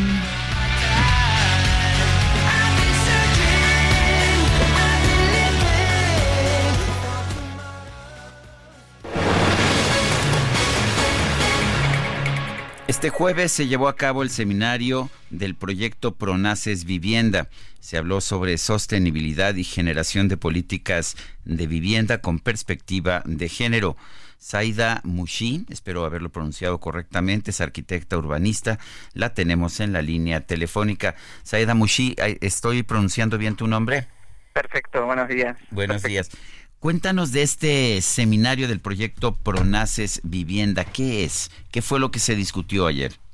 Bueno, es un, es un seminario organizado por, por el Grupo de Investigación de la Universidad Autónoma Metropolitana que está trabajando, investigando y viendo cómo son las transformaciones en los territorios, poniendo la perspectiva de género y la sostenibilidad en primer plano. Entonces se trabaja cuestiones de vivienda y cuestiones de mejora general del hábitat. Entonces eh, me invitaron para, como yo he trabajado algunos de estos temas, pues me invitaron para explicar en concreto una experiencia, no como investigadora, sino como directora de urbanismo en una ciudad en Cataluña, donde habíamos hecho unos equipamientos para, para los cuidados. Eh, cuéntanos de esta experiencia que, tuviste, de lo que platicaste, y por qué es tan importante eh, precisamente ver eh, esta pues vivienda con perspectiva de género, eh, hablar ya de otros temas como, sostenibilidad y bueno, pues hablar de estos nuevos modelos para vivir.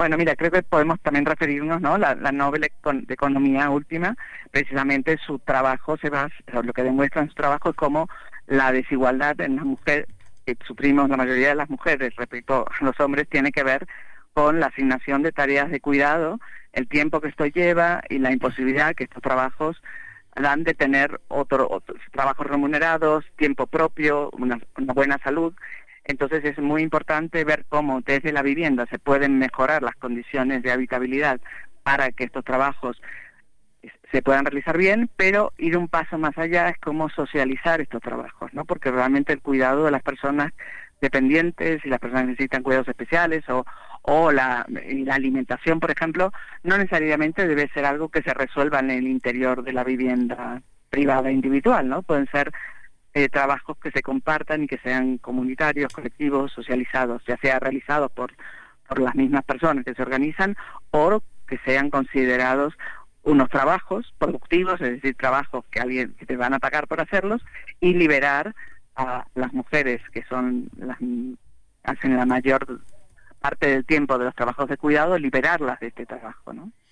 Cuéntanos exactamente cómo se logra esto, cómo se logra esta arquitectura con perspectiva de género, eh, qué se hace diferente en un, pues, en una vivienda que, eh, que permite esta perspectiva de género. Diferente es realmente ver de verdad cómo habitan las personas y las necesidades que tenemos, fundamentalmente para mantener las vidas, para los cuidados, para cuidar el hogar, para cuidar a otras personas, eso significa para alimentarlas, para tener la ropa adecuada, etcétera. Entonces, muchas veces las casas se hacen cada vez más pequeñas en donde es imposible poder desarrollar bien las vidas y a veces cuando se hacen grandes las casas tampoco se consideran bien consideradas, ni las cocinas están bien diseñadas, ni hay sitios de guardado. Entonces, cuando aplicamos la perspectiva de género, lo que tanto en el término de vivienda como en la ciudad, por un lado tiene que ver con conocer a las personas, porque las mujeres no somos una unidad todas iguales y por tanto, según en qué circunstancias estés, en qué barrios y qué condiciones socioeconómicas, qué tipo de familia tengas, pues todo eso hace un tipo de vida. Entonces, lo primero es conocer a las personas, conocer a las mujeres, sentir sus experiencias y luego ver cómo desde la arquitectura y el urbanismo puedes eh, generar espacios que respondan mejor a sus necesidades, ¿no? Entonces, desde la vivienda, la vivienda segura, vivienda que tengan espacios colectivos donde puedas cuidar en comunidad eh, de una manera correcta. En realidad, muchas veces cuidamos a, niños y niñas en comunidad, pero de una, no tenemos los espacios y muchas veces no se visibiliza. Pero hay que dar un paso más allá que tiene que ver con el barrio y la ciudad, que estén pensadas para permitirnos caminar seguras en las calles, acceder a los sitios, tener barrios con mezcla de usos, con, con servicios complejos, ¿no? O sea, la sociedad a medida que reconoce que tiene, eh, reconoce necesidades, tiene que inventarse servicios, ¿no? Entonces, reconocer que cuidar es una necesidad, hay que crear los servicios comunitarios o públicos de cuidados. Pues yo quiero agradecerte, Saida Mushi, arquitecta urbanista. Gracias por conversar con nosotros esta mañana. Gracias a ustedes. Hasta luego, muy buenos días. Bueno, y hoy se publica una encuesta en el periódico El Heraldo. La encuestadora Mendoza Blanco y Asociados realizó una encuesta sobre el clima político en Nuevo León que se llevó a cabo del 22 al 26 de noviembre de este 2023, específicamente de posibles candidatos y partidos para la senaduría de Nuevo León en las elecciones del próximo 2 de junio del 2024. Y bueno, en este sondeo el partido Morena mantiene una ventaja sobre los contrincantes con 31.9%, seguido por Movimiento Ciudadano con 27.8% y el PAN con 12.0%. En cuanto a los personajes que podrían representar a los diferentes partidos en la entidad, Luis Donaldo Colosio está a la cabeza en cuanto a conocimiento de la gente. ¿Sabe usted cuánto tiene Luis Donaldo Colosio de conocimiento? 85.2%, seguido por Clara Luz Flores, que tiene también ahí eh, sus números con 72.4% y Fernando Canales Clarion con 54.7%. Son las 9.24, vamos a una pausa y regresamos.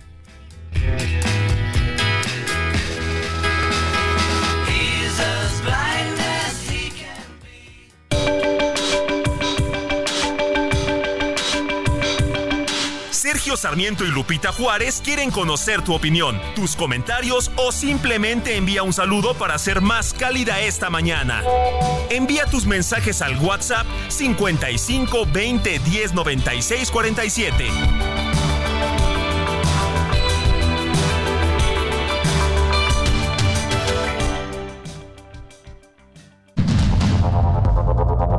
Continuamos con Sergio Sarmiento y Lupita Juárez por el Heraldo Radio.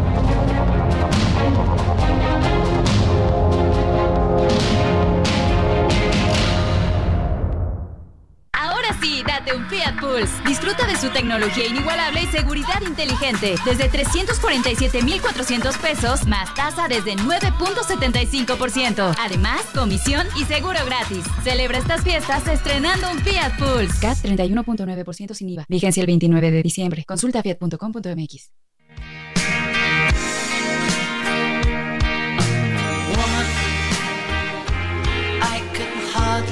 Express next emotion.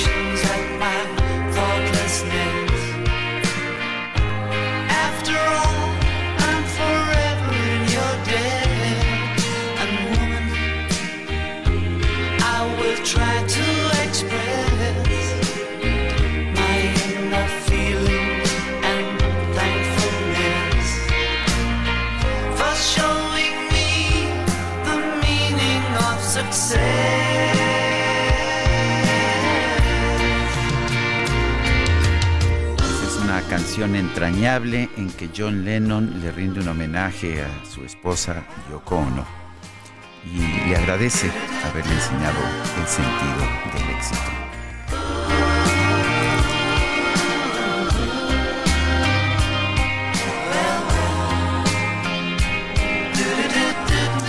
Estamos escuchando música de John Lennon en el aniversario de su fallecimiento. Esta canción, esta canción es de es de el 16, ah, no, déjame ver si la tengo, se, grabó en septiembre de 1980, de hecho, pues poco antes, poco antes de que fuera asesinado este cantante británico. Fue el primer sencillo que se dio a conocer después de su asesinato. Sí, la había ya grabado, pero todavía, todavía no estaba lista para salir al aire. Uf, qué duro.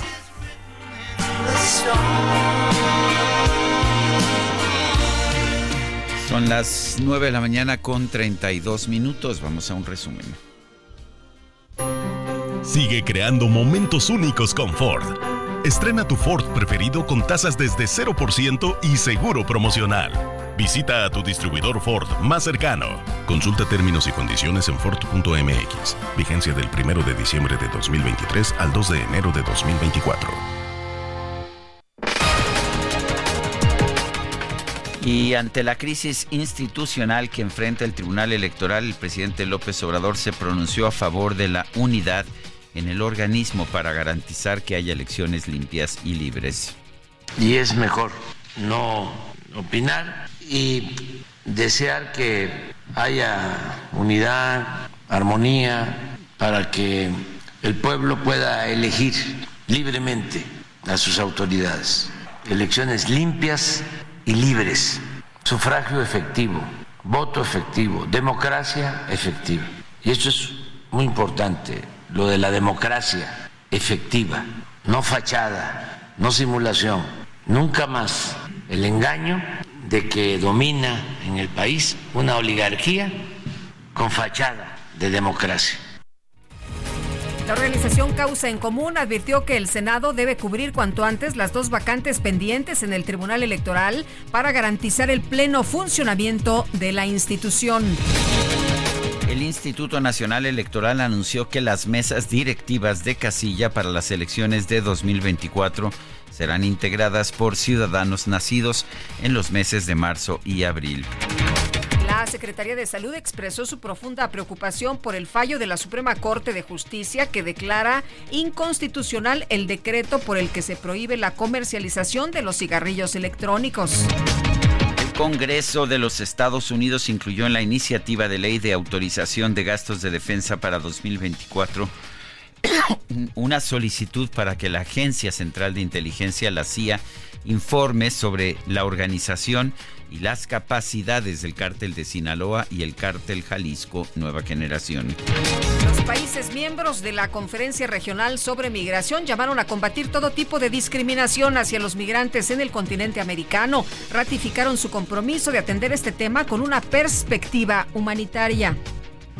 Pasa y siéntate, tranquilízate. Al fin ya estás aquí. ¿Qué más te da? Imagínate que yo no soy yo, que soy el otro. El otro hombre. ¿Qué te puedo decir? Imagínate que no soy Ay, yo. ay, ay. Bueno, pero fíjate, Guadalupe, que pues la tecnología ayuda en todo, ¿eh? Sí. WhatsApp, la aplicación móvil de mensajería instantánea, anunció que en los próximos días va a habilitar una nueva función para enviar y recibir mensajes de voz que desaparecerán una vez que sean escuchados. El objetivo es que los usuarios puedan compartir estos mensajes de voz eh, cuando son confidenciales con mayor tranquilidad. Aunque pues ya sabes cómo son las redes sociales, Lupita. Hay muchos usuarios dicen que la función en realidad va a ayudar a todas las personas infieles. Bueno, pues qué Cada más, quien, qué más confidencial que pues mantener en secreto tus eh, relaciones amorosas, ¿no? Había, había una aplicación, ¿no? ¿Te acuerdas que grababas y se desaparece el mensaje? ¿Cómo se llamaba aquella aplicación? ¿No se acuerdan? ¿Nunca la utilizaron? Ay, Lupita, ya te, ya te ventila, ya te, ya te ¡Ay, ventaneaste. Dios! ¡Ay, Dios! Bueno, son las 9 con 36.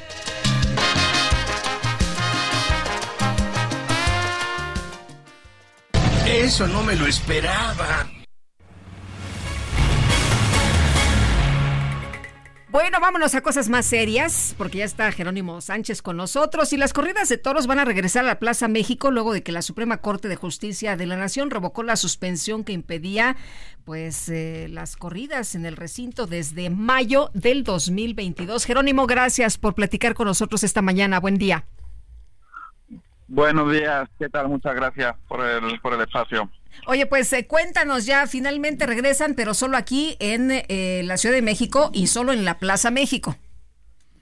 Sí, bueno, es un, es un paso atrás para, para todos, que somos la gran mayoría, que queremos que se acaben con estos espectáculos donde se, maltratan eh, animales y, se, y, está completamente fuera fuera de los tiempos lo que queremos, lo que estamos viviendo eh, pero eh, no es no es un paso definitivo. O sea, el amparo sigue también todavía su, su curso y hay que esperar y confiar en que en que bueno se cumpla con, con la ley y con la y con la coherencia y con lo que está solicitando la mayoría de la ciudadanía mexicana.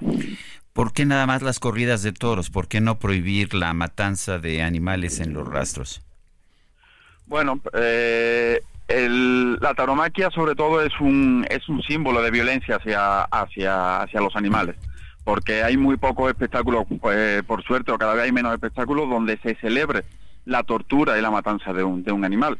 De hecho, incluso los propios rastros están basados sobre unas normas oficiales mexicanas, que las cuales deben cumplir, y la taromaquia está como exenta de toda de cualquier normatividad no cualquier eh, si lo que le hacemos a un toro se lo, se lo hiciera a cualquier otro animal eh, todo el mundo nos llevaríamos las manos a la cabeza serían eh, casos virales y, se aplicaría todo el peso de la ley sobre quien ocasionara ese, ese maltrato y ese, esa crueldad y ese daño, ¿no? Y la taromaquia parece que está, que está exento de todo esto como, como un ente imaginario en el que se, se trata de convencer de que, de que no hay sufrimiento de que, o de que está bien eh, y, es, y es un acto completamente barbárico.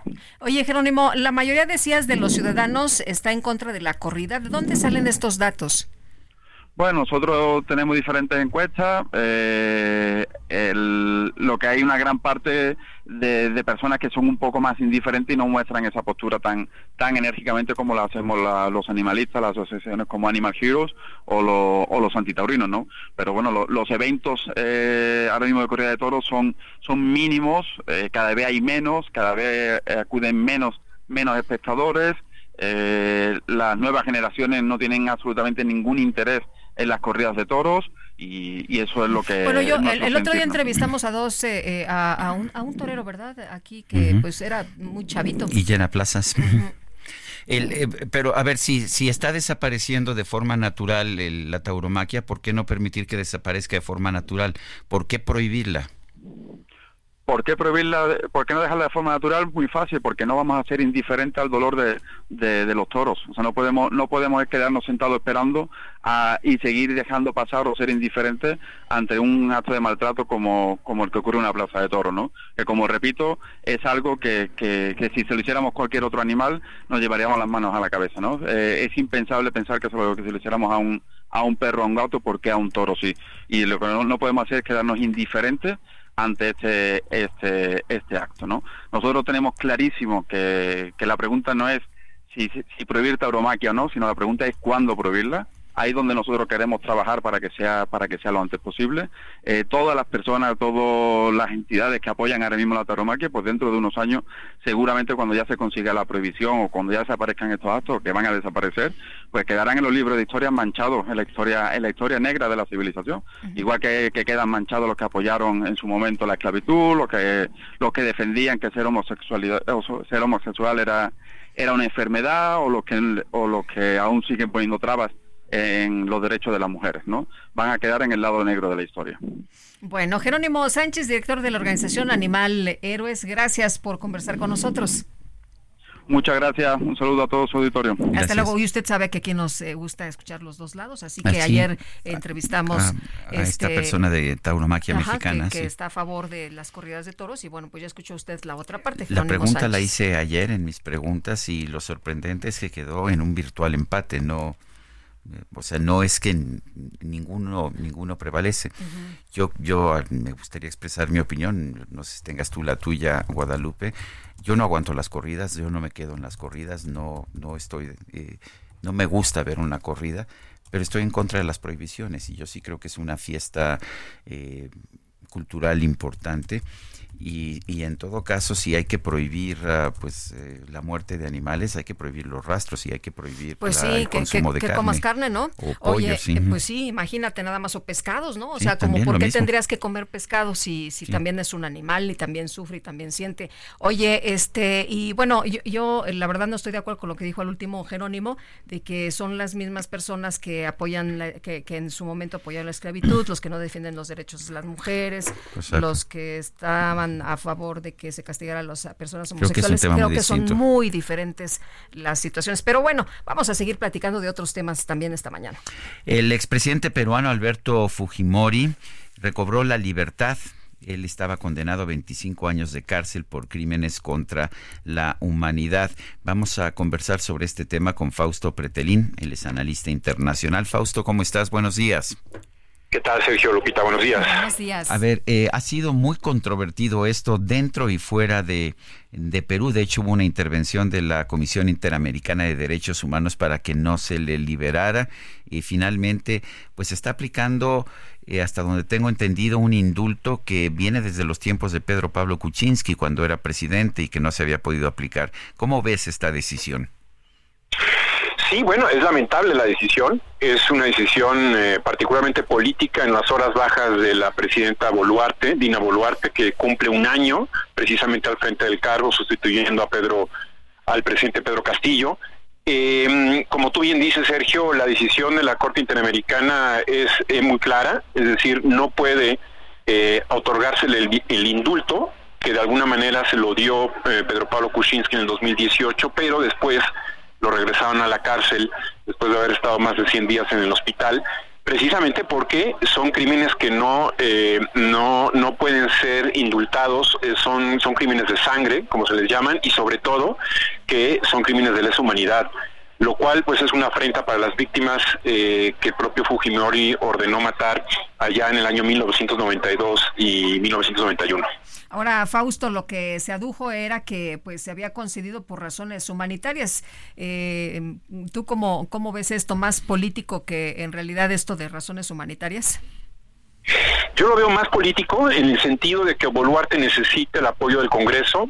Ya una fiscal eh, la semana pasada la acusa de haber pues eh, sido eh, presuntamente responsable de la represión que hubo precisamente hace un año allá en Perú eh, de seguidores de Pedro Castillo y ella de alguna manera le da la llave, la última llave al, al, para, la cárcel para que abran y salga eh, Fujimori, lo cual, insisto, creo que es una pena.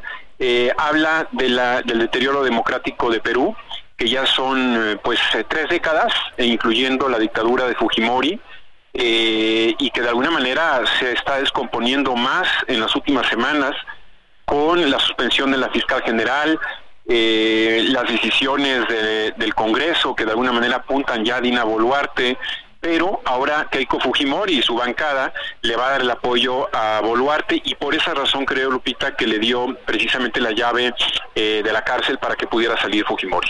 Dijiste que mandó matar a personas. ¿Realmente mandó matar a personas o esto fue parte de la lucha contra Sendero Luminoso, que era, bueno, yo, yo estuve en, en Perú allá en los años 80, era espantoso lo que hacía Sendero Luminoso, mataban campesinos, ponían bombas, era realmente, era terrible en, real- en realidad.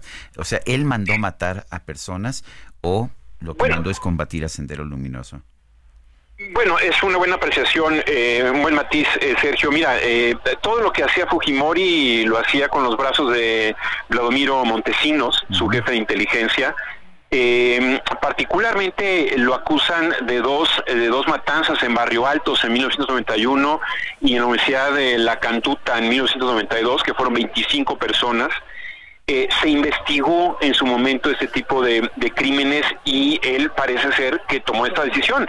Sin embargo, como siempre sucede con los presidentes, eh, Sergio, pues siempre tienen a brazos eh, políticos que de alguna manera ejecutan o brazos policiales que ejecutan este tipo de decisiones y siempre sortean a la justicia.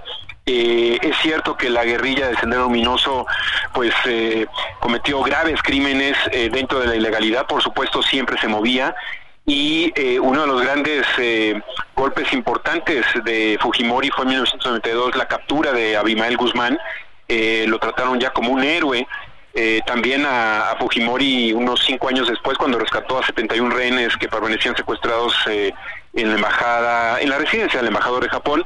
Pero bueno, ese es un poco el, el panorama, es decir, la guerrilla cometería crímenes, eh, y el gobierno tendría que ampararse ante la justicia para poder pues eh, erradicar este tipo de crímenes es que pienso yo por ejemplo que el caso el caso el primero que mencionaste el de el de Barrios Altos eh, pues fue similar al de Tlatlaya aquí en México en que pues hubo una intervención militar en contra de un grupo supuestamente criminal y resultó que no eran pero pues finalmente tendríamos que condenar por errores de o por crímenes de lesa humanidad a Peña Nieto, pues porque se realizó esa matanza durante su sexenio?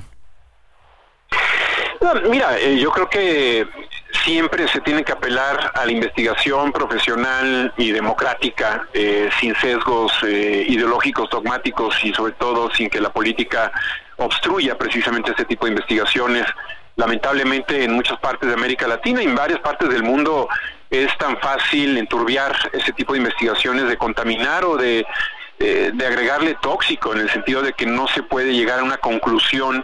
Es difícil, lo vemos en México con el 2 de octubre del 68, eh, lo vemos en muchos episodios, el que tú mencionas, en Guerrero también, en Michoacán.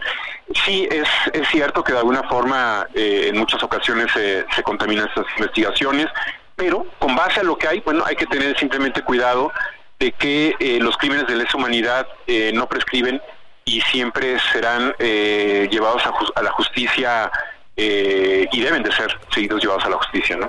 Pues en eso estoy 100% de acuerdo. Fausto Pretelín, analista internacional, como siempre es un gusto platicar contigo. Gracias, Sergio Lupita. Buenos días. Hasta, luego. Muy buenos días. Y fíjese usted que Hunter Biden fue acusado de nueve cargos fiscales en California el jueves, mientras una investigación especial sobre los negocios del hijo del presidente se intensifican pues en medio de todo este asunto de las elecciones del 2024. Y vamos con Alberto García. Adelante, ¿qué nos tienes? Sergio Lupita, con el gusto de saludarlos el día de hoy para decirles que paren todo, por favor. Necesitamos que hagan silencio para descubrir a qué suena la tarjeta de crédito Mercado Pago. No pagas ni un pesito de anualidad y puedes disfrutar de meses sin intereses en Mercado Libre todo el año. Así es.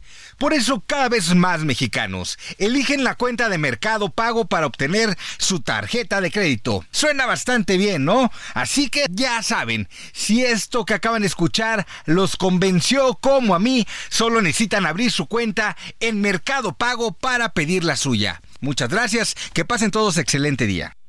Gracias, Alberto García. Son las 9 con 50 minutos. Vamos a un resumen de la información que ha surgido esta misma mañana.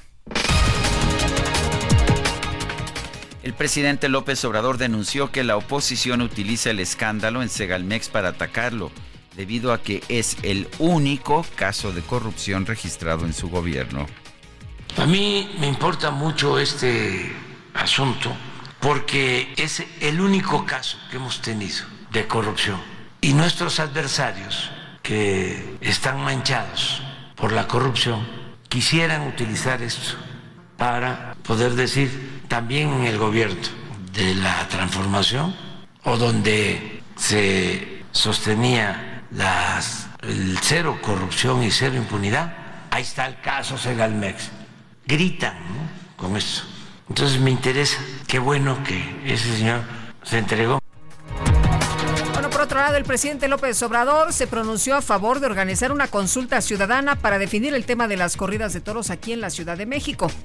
Bueno, eh, mira, eh, aun cuando todavía no termina el proceso legal, mi recomendación, y en lo que yo pueda ayudar, es de que se convoque a una consulta en la Ciudad de México. ¿Los derechos de los niños se consultan? Es que en este caso eh, sería lo mejor para todos. Alejandra Espinosa, directora de negocios de vacunas de Asofarma, representante de Moderna en México, informó que en la segunda semana de diciembre ya podría comenzar la comercialización de la vacuna contra el COVID-19 con Spikevax, su vacuna. Bueno, la Secretaría General de la Organización de Estados Americanos se pronunció a favor de convocar a una reunión urgente del Consejo Permanente del organismo. Esto ante la postura agresiva del régimen de Venezuela en contra de Guyana. El presidente de Guyana, Mohamed Irfan Ali, confirmó la muerte de cinco de los siete soldados de la Fuerza de Defensa que estaban a bordo de un helicóptero del ejército que se estrelló cerca de la frontera con Venezuela. El Comité Olímpico Internacional autorizó la participación de deportistas rusos y bielorrusos en los Juegos Olímpicos de París 2024, pero bajo la bandera neutral. Sin embargo, quedarán excluidos quienes hayan apoyado activamente la invasión en Ucrania.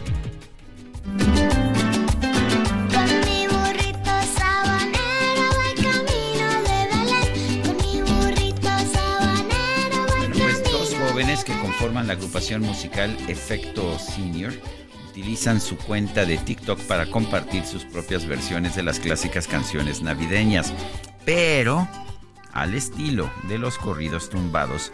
Hasta el momento su versión de Mi Burrito Sabanero acumula más de 20 millones de reproducciones, casi las que logramos en nuestros programas diarios. Efectivamente.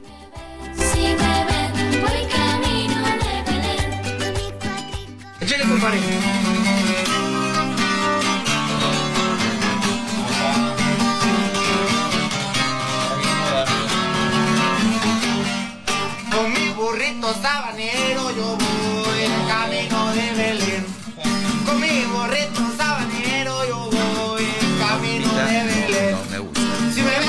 Descomponer mi burrito sabanero. Bueno. Qué barbaridad. Se nos acabó el tiempo, Guadalupe. Vámonos entonces, que la pasen todos muy bien, disfruten este día, cuídense por favor. Sí, y, Pónganse ya el cubrebocas. y porque- en este día, en este día que estamos dedicando a John Lennon, lo dejamos con, Imagine. con esta canción. No hay que decir nada más. Hasta mañana, hasta el lunes. Gracias de todo corazón.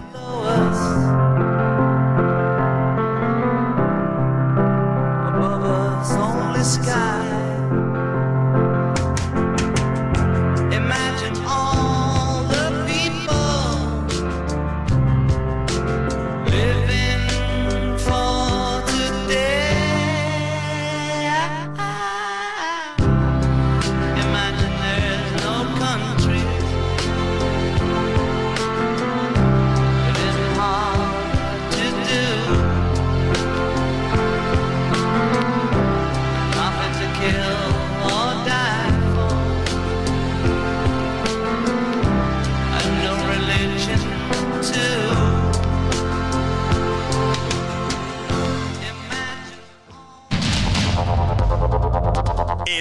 Media Group presentó Sergio Sarmiento y Lupita Juárez.